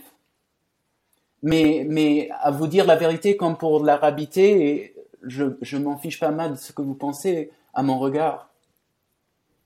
Mais, mais que, que Dieu vous pardonne. Que, Dieu vous pardonne. Il n'y a, y a pas moyen d'avoir un discours avec des gens qui tiennent à ses propos. C'est ce que j'ai appris pendant l'époque de Trump. Nous, avons des parades sur les grands boulevards de Los Angeles avec des gens et les, les grandes croix et des drapeaux américains en train de euh, lancer des slogans. Si, si tu n'es pas arrivé à un point où tu comprends les, les tout petits leçons qu'on a appris au maternel, on n'a pas une fondation pour, pour un discours sur les droits humains, il n'y a pas moyen. Je, je peux dire, ça arrive que des gens changent. Je prie Dieu que des gens vont apprendre et ouvrir les yeux, mais je vais pas vous attendre. Je vais pas vous attendre. Je vais pas laisser aux gens qui ne se croient pas encore ou qui ne veulent pas entendre ce qu'on dit, les, les académiques, sur l'identité arabe et ce que ça signifie pour la libération humaine. Euh, je vais continuer ma lutte. Il y a, assez de monde, de pouvoir qui sont avec nous, qu'il faut même pas essayer de convaincre aux gens. Ils peuvent venir à notre côté quand ils sont prêts. Comme Cardi B, elle dit, I'll send the cake when I bake it. Qui veut dire en français Qui veut dire venez quand vous venez. je vendrai le gâteau une fois que je l'aurai, je l'aurai euh, euh, euh préparé. Euh, j'aimerais revenir encore, peut-être on arrive presque à la fin de l'émission et voilà, on savait très bien qu'on ne tiendrait pas les 45 minutes, donc et j'ai prévenu. si il y a eu une quête identitaire au départ, c'est qu'au départ, c'est qu'il y avait aussi des interrogations, un vide à combler, voire une crise interne et qui, que beaucoup vivent particulièrement dans les diasporas de tous bords, euh, africaines, asiatiques, etc. À quel moment est-ce que tu t'es réconcilié au plus profond de ton être entre être arabe, être juif, être californien, etc. et toutes les composantes de ton identité? À quel moment tu t'es dit, voilà, c'est, ça fait partie de moi, ce, ce ne sont pas des identités qui sont en conflit, alors que d'autres personnes vont toujours mettre systématiquement en conflit telle ou telle partie d'eux-mêmes parce qu'ils veulent que l'un euh, soit supérieur à l'autre. Non, je suis français avant tout. Ouais, non, t'es pas que ça en fait. T'es plusieurs choses à la fois. Euh, oui, mais t'es pas de problème. Mais nos identités sont toujours euh, euh, stratifiées et elles sont en fait en fonction de bah, du, lieu où on se trouve. Bah, c'est une partie qui prend euh, le, le, le, dessus sur les autres. C'est comme par exemple quand, quand, on voyage. Bah ouais, on voyage, donc il y a une partie de notre, être qui remonte et quand on voyage à un autre endroit, un autre qui revient. À quel moment est-ce que tu t'es réconcilié, avec toi-même? Il n'y avait pas un moment précis. C'est arrivé à plusieurs reprises. J'ose dire de ma part que ce discours qu'on est en train d'avoir maintenant, euh, Yasser, il est comme mon frère. Je, je, avec beaucoup de ce que tu dis, euh, je, je me revois, je me reconnais, ou je, je sais que j'ai de la famille. Je, je sais que les, les deux personnes qui m'ont élevé, euh, mes grands-parents, sont décédés, euh, euh, c'est-à-dire Allah yarhamhum. Euh, mais j'ai de la famille partout dans le monde entier. C'est quelque chose il y a, y a beaucoup de pouvoir là-dedans. On est en train de parler de l'amour et des, des choses qu'on peut dire naïfs, mais je crois de ma part que c'est très sophistiqué à la fois de pouvoir dire qu'il y a quelqu'un maintenant dans le banlieue parisien qu'on partage même pas le même sang, mais euh, tu es mon frère. Si, tu as besoin de mes organes internes, je te les donne. Tu, es moi. De pouvoir dire ça pour quelqu'un qui n'a plus de famille, qui se sent vraiment euh, que parce que les projets coloniaux, que j'habite aux bornes de la carte, vraiment à Los Angeles, avec ma mère. Et d'ailleurs, ma, ma, mère vient de passer une euh, chirurgie de cœur. Alors, j'avais, on avait tous les deux dans la tête parce qu'elle a des autres problèmes à la fois on pensait si, si elle meurt, euh, que Dieu garde, je vais pas avoir personne sur cette terre. Et juste après la chirurgie, il y avait une manifestation pour le Palestine, parce que tout ce qui est en train de se passer maintenant. Et nous, et nous sommes allés, même qu'elle s'est pas euh, guérie entièrement, elle voulait aller, on est allé, on n'a pas resté pendant très longtemps, mais on est allé et on s'est senti en voyant les mhajbat et, et, les gens avec le drapeau palestinien. il y avait à la fois des gens avec des drapeaux de l'Afrique du Nord. On a beaucoup de la famille. Rassure-moi, il y avait aussi un drapeau algérien aussi. Oui, il y a beaucoup. Il y a... Ah bah voilà, ah voilà. Oui, on a beaucoup de la famille partout dans le monde entier.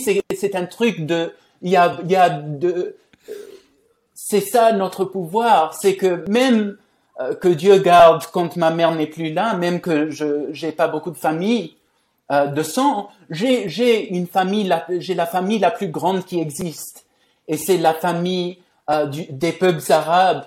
Et les peuples arabes, c'est le monde le plus divers euh, qu'on peut. C'est comme les gens de l'Amérique latine. Il y a des gens de tout, tout couleur de peau, tout confession, tout euh, genre, sexualité, euh, euh, politique, tout, tout. Et, nous sommes des peuples arabes quand on, réclame ce qui, ce qui aide au mouvement international, ce qui nous lie à des, des mouvements non arabes pour la libération euh, humaine. On est même plus grand que l'identité arabe. On est lié au mouvement international pour la libération humaine. On est des gens de, conscience dans un monde où le statu quo est des idéologies et des sophismes euh, logiques qui, qui continuent à, à, tuer et voler. Comment tu réagis, Massaoud, quand tu vois, par exemple, que euh, ce qu'on appelle la suprématie blanche en français, white supremacy en anglais, est souvent entretenu par des intellectuels qui justement viennent d'un héritage et qui affirment être juifs. Par exemple, des gens comme Eric Zemmour euh, euh, ou des gens comme euh, qui sont constamment, non pas pour dire nous la prônons, mais qui renforcent le discours suprémaciste blanc. le cas Zemmour est assez emblématique et je me souviens, j'écoutais une fois l'émission d'un satiriste en France assez connu qui s'appelle Guillaume Meurice. Et euh, le moment Meurice, une émission quotidienne où il va, il fait un micro trottoir et c'est voilà, c'est vraiment très drôle. Euh, il, il, reprend les bêtises des gens euh, dans les beaux quartiers et il, il, démonte un peu ces mythes là. Et là, il va, je sais plus dans le dans le 15e arrondissement de Paris et encore une fois, moi, avec Zemmour et le promoteur des idéaux euh, nationaliste, raciste euh, en France, condamné plusieurs fois pour appel à la haine et appel à la discrimination envers les musulmans. Et là, il y a eu une, euh, une, confession d'une d'une personne interrogée par Guillaume Meurice qui soutient les idées d'Éric Zemmour. Et elle continue en disant, oui, mais Éric Zemmour, il est, il est pas vraiment comme nous. Donc en gros, elle accepte qu'un juif vienne promouvoir des idées de suprématie blanche, mais elle rejette le personnage parce qu'elle n'osait pas dire qu'elle rejetait Éric Zemmour parce qu'il est juif. Quand tu vois que beaucoup de personnes, et malheureusement ça arrive aussi souvent avec des euh, ce qu'on appelle les néo-arrivistes issus des anciennes colonies, qui pour exister doivent euh, montrer patte blanche et euh, euh, dire euh, voilà je, je, je, ne suis plus un arabe, je ne suis pas un musulman, etc. Dans le cas Zemmour, comment tu réagis quand tu vois que tes idéaux juifs qui te permettent de t'inscrire dans un mouvement de révolution, je vais dire, pas, pas pour être trotskiste, mais de révolution permanente contre la domination occidentale, quand tu vois qu'en même temps une personne réclame cette identité juive, tout en servant une idéologie, une fois qu'ils en auront fini avec les Arabes, les Noirs, les Roms et les musulmans, ils s'en prendront aux Juifs. Et personne n'est dupe. On sait très bien qu'aujourd'hui, on est islamophobe parce que c'est politiquement difficile d'exprimer son antisémitisme, mais une fois que l'islamophobie a gagné la partie, on sait très bien qui sont les suivants. Comment tu réagis en voyant ça, que, que ces personnes-là servent leur futur bourreau potentiel. Ce qui est intéressant, tout d'abord, je veux dire sur le cas Zemmour, il figure parmi des, des, des juifs issus du monde arabe qui réclament, qui réclamaient, quand euh, ça lui avançait à son propos, euh, l'identité amazir. Euh, d'ailleurs, la différence qu'on essaie de faire en Afrique du Nord aujourd'hui entre les Imazren et les Arabes, euh, c'est-à-dire toutes les identités sont des constructions, mais les colonisateurs français, on sait bien, ont essayé d'exacerber la différence entre les, Africains du Nord qui se considéraient en, en et ce qui se, ce qui se considérait en arabe, ou ce qu'ils étaient tamzirdophones ou arabophones, pour faire diviser et coloniser. Euh, parce que les, les Arabes juifs ont souvent pas l'habitude le, de voir les phénomènes qui, qui se passent dans nos communautés dans le contexte de ce qui est en train de passer par ailleurs dans le monde arabe, c'est, bien illustration de ce qui se passe au Liban quand des gens renient euh, tellement agressivement à l'identité arabe. Ce qui est en train de faire euh, Monsieur Zemmour par dire je suis amazir, juste pour dire pas parce qu'il se sent en solidarité avec les Imazren. Euh, j'ose, dire, il faut pas faire des procès d'intention, mais il faut demander est-ce que tu sens vraiment une solidarité avec les peuples euh, amazirs ou est-ce que tu utilises cette identité pour euh, pour vous en prendre sur l'identité arabe, pour promouvoir l'islamophobie et arabophobie qui euh, qui se passe en France. Et d'ailleurs, on sait bien que toutes sortes de haines se nourrissent que, que aujourd'hui c'est hier c'était les juifs, aujourd'hui c'est les musulmans, demain ça pourrait très facilement devenir les juifs encore. On sait bien que Marine Le Pen a, ou le Rassemblement national a beaucoup de liens avec Trump et que toutes les deux menaient des propos que euh, soi-disant euh, soutenaient au peuple, euh, peuple juif dans leur construction de cette identité mais qu'à la fois était très anti-juif, j'ose dire de ma part. C'est ce que tu disais la dernière fois sur le breakdown, c'est pour toi l'impérialisme occidental est profondément anti-juif. Oui, et il faut le reconnaître, bien que, euh, c'est-à-dire ça, ça arrive aujourd'hui chez les juifs avec des dog whistles, je sais pas le dire en, en français, dog whistles tout, ah, tout doucement. Ah, dog whistle, en fait, oui, c'est euh, euh, dire les choses, mais pas de manière implicite. Oui, exact, parce qu'ils n'osent pas dire ce qu'ils disent sur les musulmans euh, de manière si flasque que, que ce qu'on dit sur les musulmans et sur l'islam chez les juifs. Mais peut-être demain, ça pourrait y devenir. Ben, de toute façon, on encore une fois, on l'a vu avec les attentats de janvier 2015. C'est qu'on n'a eu aucun signe qui montrait que l'antisémitisme euh, français ancestral avait réellement disparu. Euh, il y a un terme que tu emploies qui, qui pourrait vraiment... Oh, mais pour répondre à la question, euh, je m'excuse, pour répondre à la question, la façon dont Zemmour lutte pour le cause des Blancs français était figuré dans les, documents politiques que je cite dans mon livre. je trouve très intéressant et drôle d'ailleurs que euh, parce que je dis que je suis arabe euh, malgré les attentats sur les communautés euh, juives de, de l'Afrique du Nord et, du monde arabe, que je suis naïf parce que j'y tiens à l'arabité. Je trouve très naïf les propos des gens qui disent cela.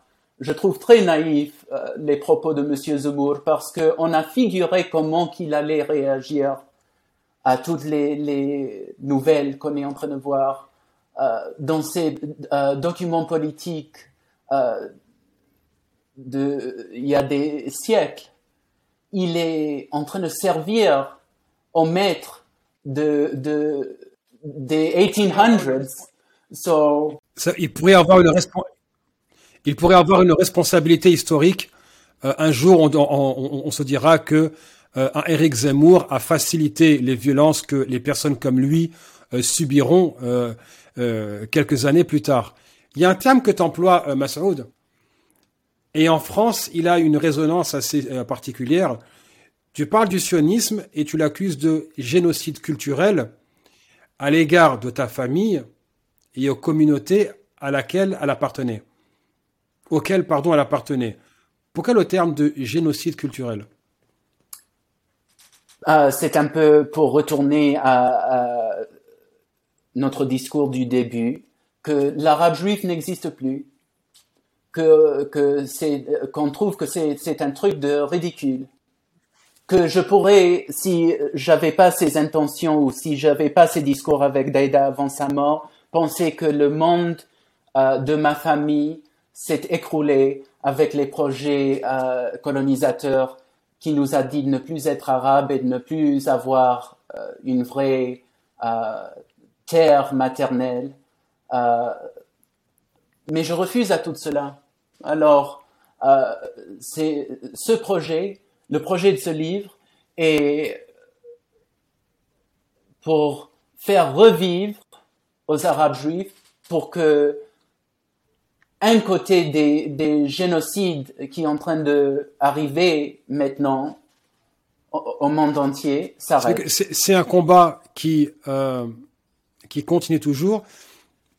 Quand je vois l'évolution de, euh, euh de l'opinion publique, euh, particulièrement aux États-Unis, des fois on peut se dire ces idées-là sont probablement euh, partagé par beaucoup de monde, mais qu'il y a une omerta communautaire, comme il y a des omertas communautaires chez les musulmans, chez les catholiques, où on n'ose pas trop aller à l'encontre de la communauté parce que bah, euh, ça serait mal vu et qu'il faut montrer une certaine solidarité, mais on n'efface pas une crise d'identité comme ça.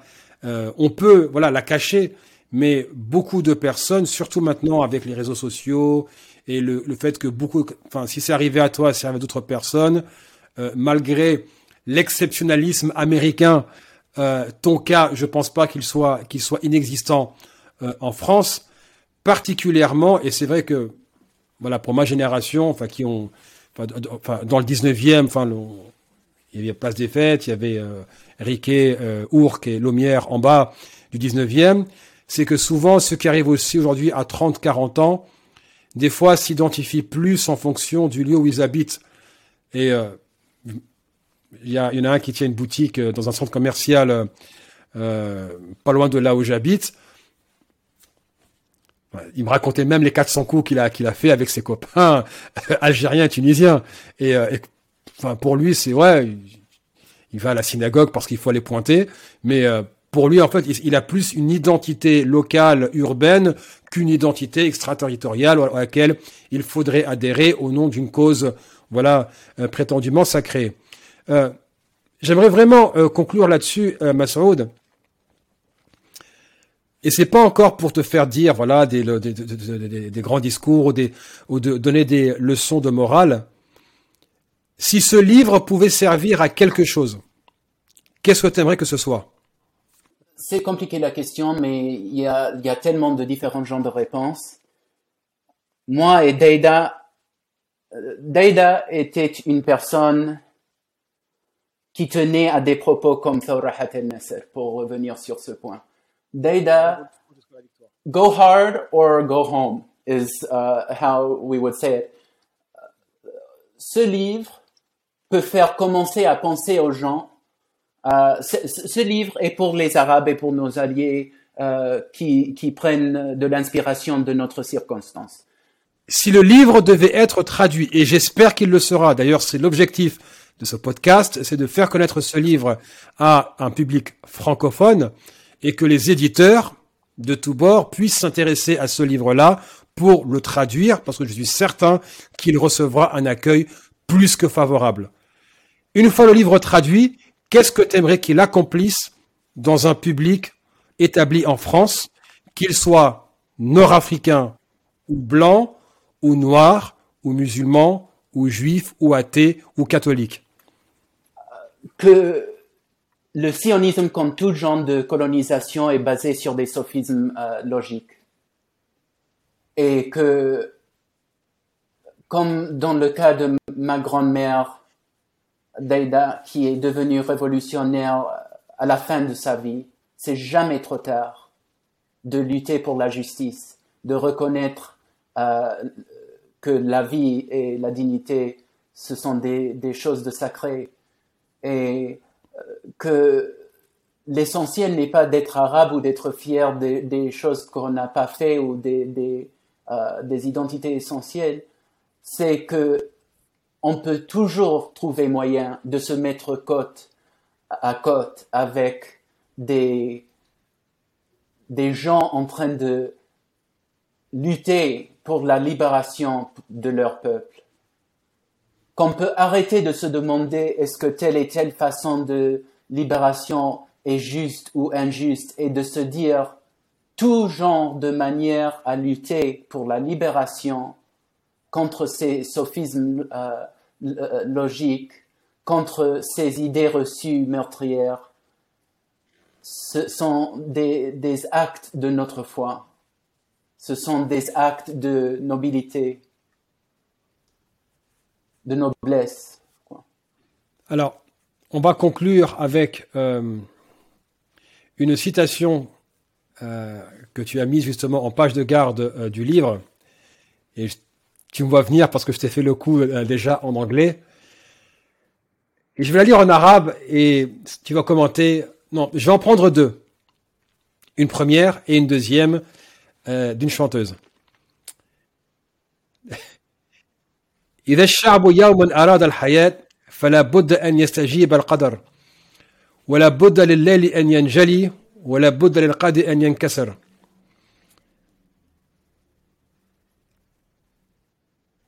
Je t'écoute, je t'écoute. Ouais, je t'écoute et après j'attaquerai la deuxième. Oh, euh, oh, non, je vais pas le dire, je vais pas le dire. Non, je, je, je, m'excuse. Je veux, je veux. C'est assez que j'ai parlé en français pendant tout ce temps. Je suis très étonné. Alors déjà, alors déjà, d'où est tiré alors, d'où est tirée cette citation? L'hymne national de la Tunisie euh, et de, de Echebi, le, le, grand écrivain qui est mort jeune et, et libérateur de notre pays.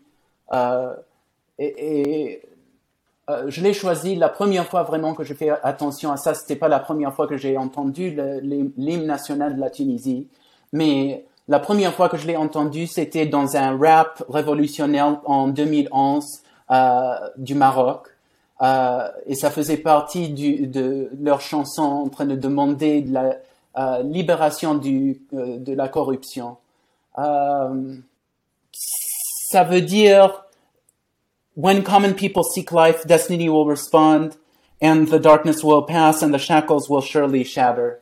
C'est-à-dire quand on, se rend compte à la vérité, on peut atteindre à la justice et la, la libération. Ça, donne de l'espoir aux peuples opprimés, non seulement les Tunisiens, non seulement les Arabes, mais à tous les peuples opprimés du monde entier. Euh, ça m'a donné de l'espoir et ça m'a mis le feu dans ma poitrine en 2011 et, euh, et ça fait toujours ça. Euh, je, trouve que l'objectif, comme on a dit, de ce livre, c'est le but de ce livre, c'est euh, de tirer les trous, de, faire agrandir les petits trous dans les sophismes logiques de, tous les projets impérialistes, sionisme inclus, du monde entier. Et, et c'est possible à le faire. Et, et, comme la Tunisie en 2011 est devenue la mère des révolutions arabes, euh, je voulais qu'on le sache tout d'abord que cette lutte est une lutte menée d'une femme tunisienne, de, de d'Aïda, qu'on est insoumis, les Tunisiens, euh, et surtout les Tunisiennes, et que ça c'est pas un projet ou un travail de une seule personne, puisque je suis pas le seul auteur, même que c'est moi qui a écrit euh, physiquement ce livre. C'était écrit il y a euh, la belle Yorette presque toute ma vie, et c'était écrit par une femme euh, qui est devenu révolutionnaire à la fin de sa vie, et, c'est écrit par le peuple tunisien, et hors ça, et hors ces bandes, euh, c'est écrit par les gens arabes, et hors ça même, c'est écrit par tous les, les gens qui m'ont impressionné avec leur poigne et leur euh, éthique révolutionnaire depuis toujours. Un livre n'a jamais un seul auteur.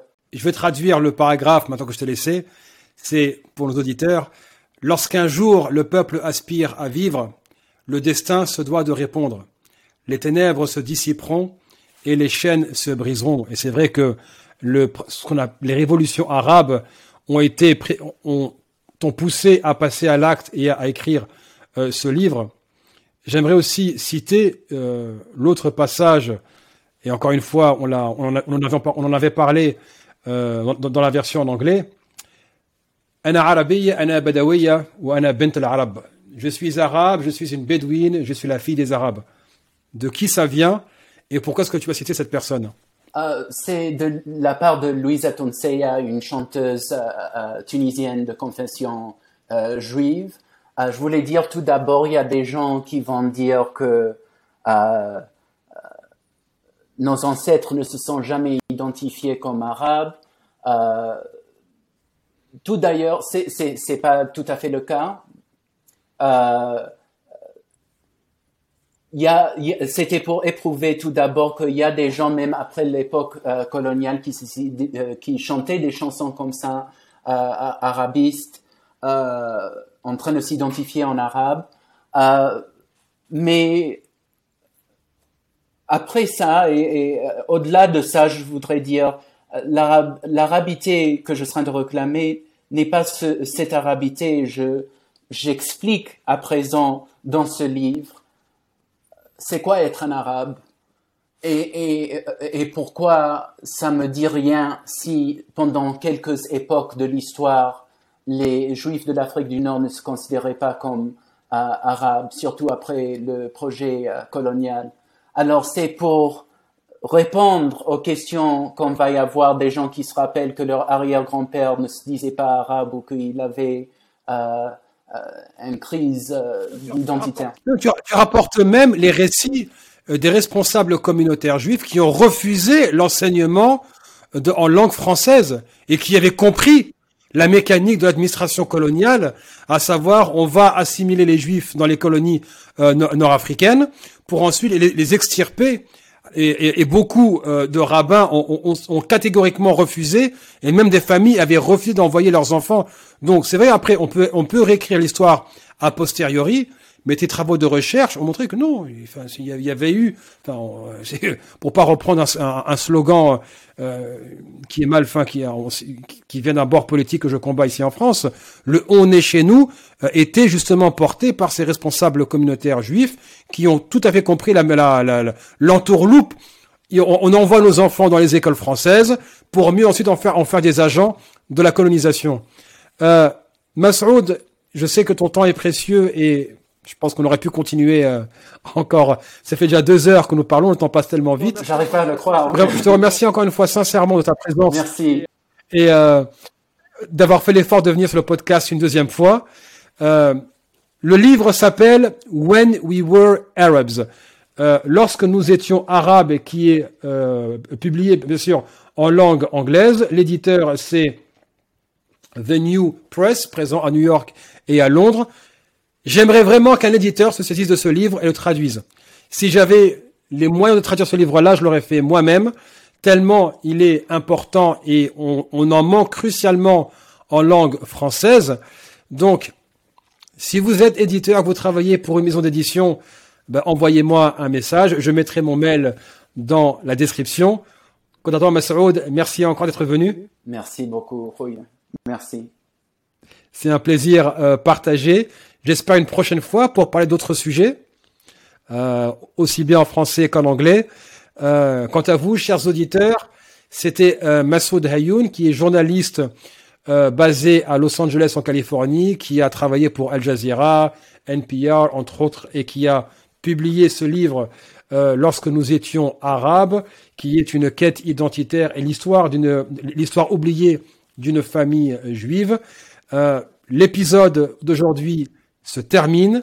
Si vous pensez que ce podcast vous a été utile, euh, pensez à nous soutenir. C'est un podcast qui est totalement indépendant, euh, qui est euh, euh, fourni par le CJL, le Comité Justice et Liberté pour tous. Nous travaillons sur les droits humains et les libertés publiques par la, la recherche et l'investigation, l'éducation populaire et les campagnes de mobilisation. Ce podcast, j'espère, vous a été, vous aura été utile pour mieux comprendre ces, enjeux identitaires.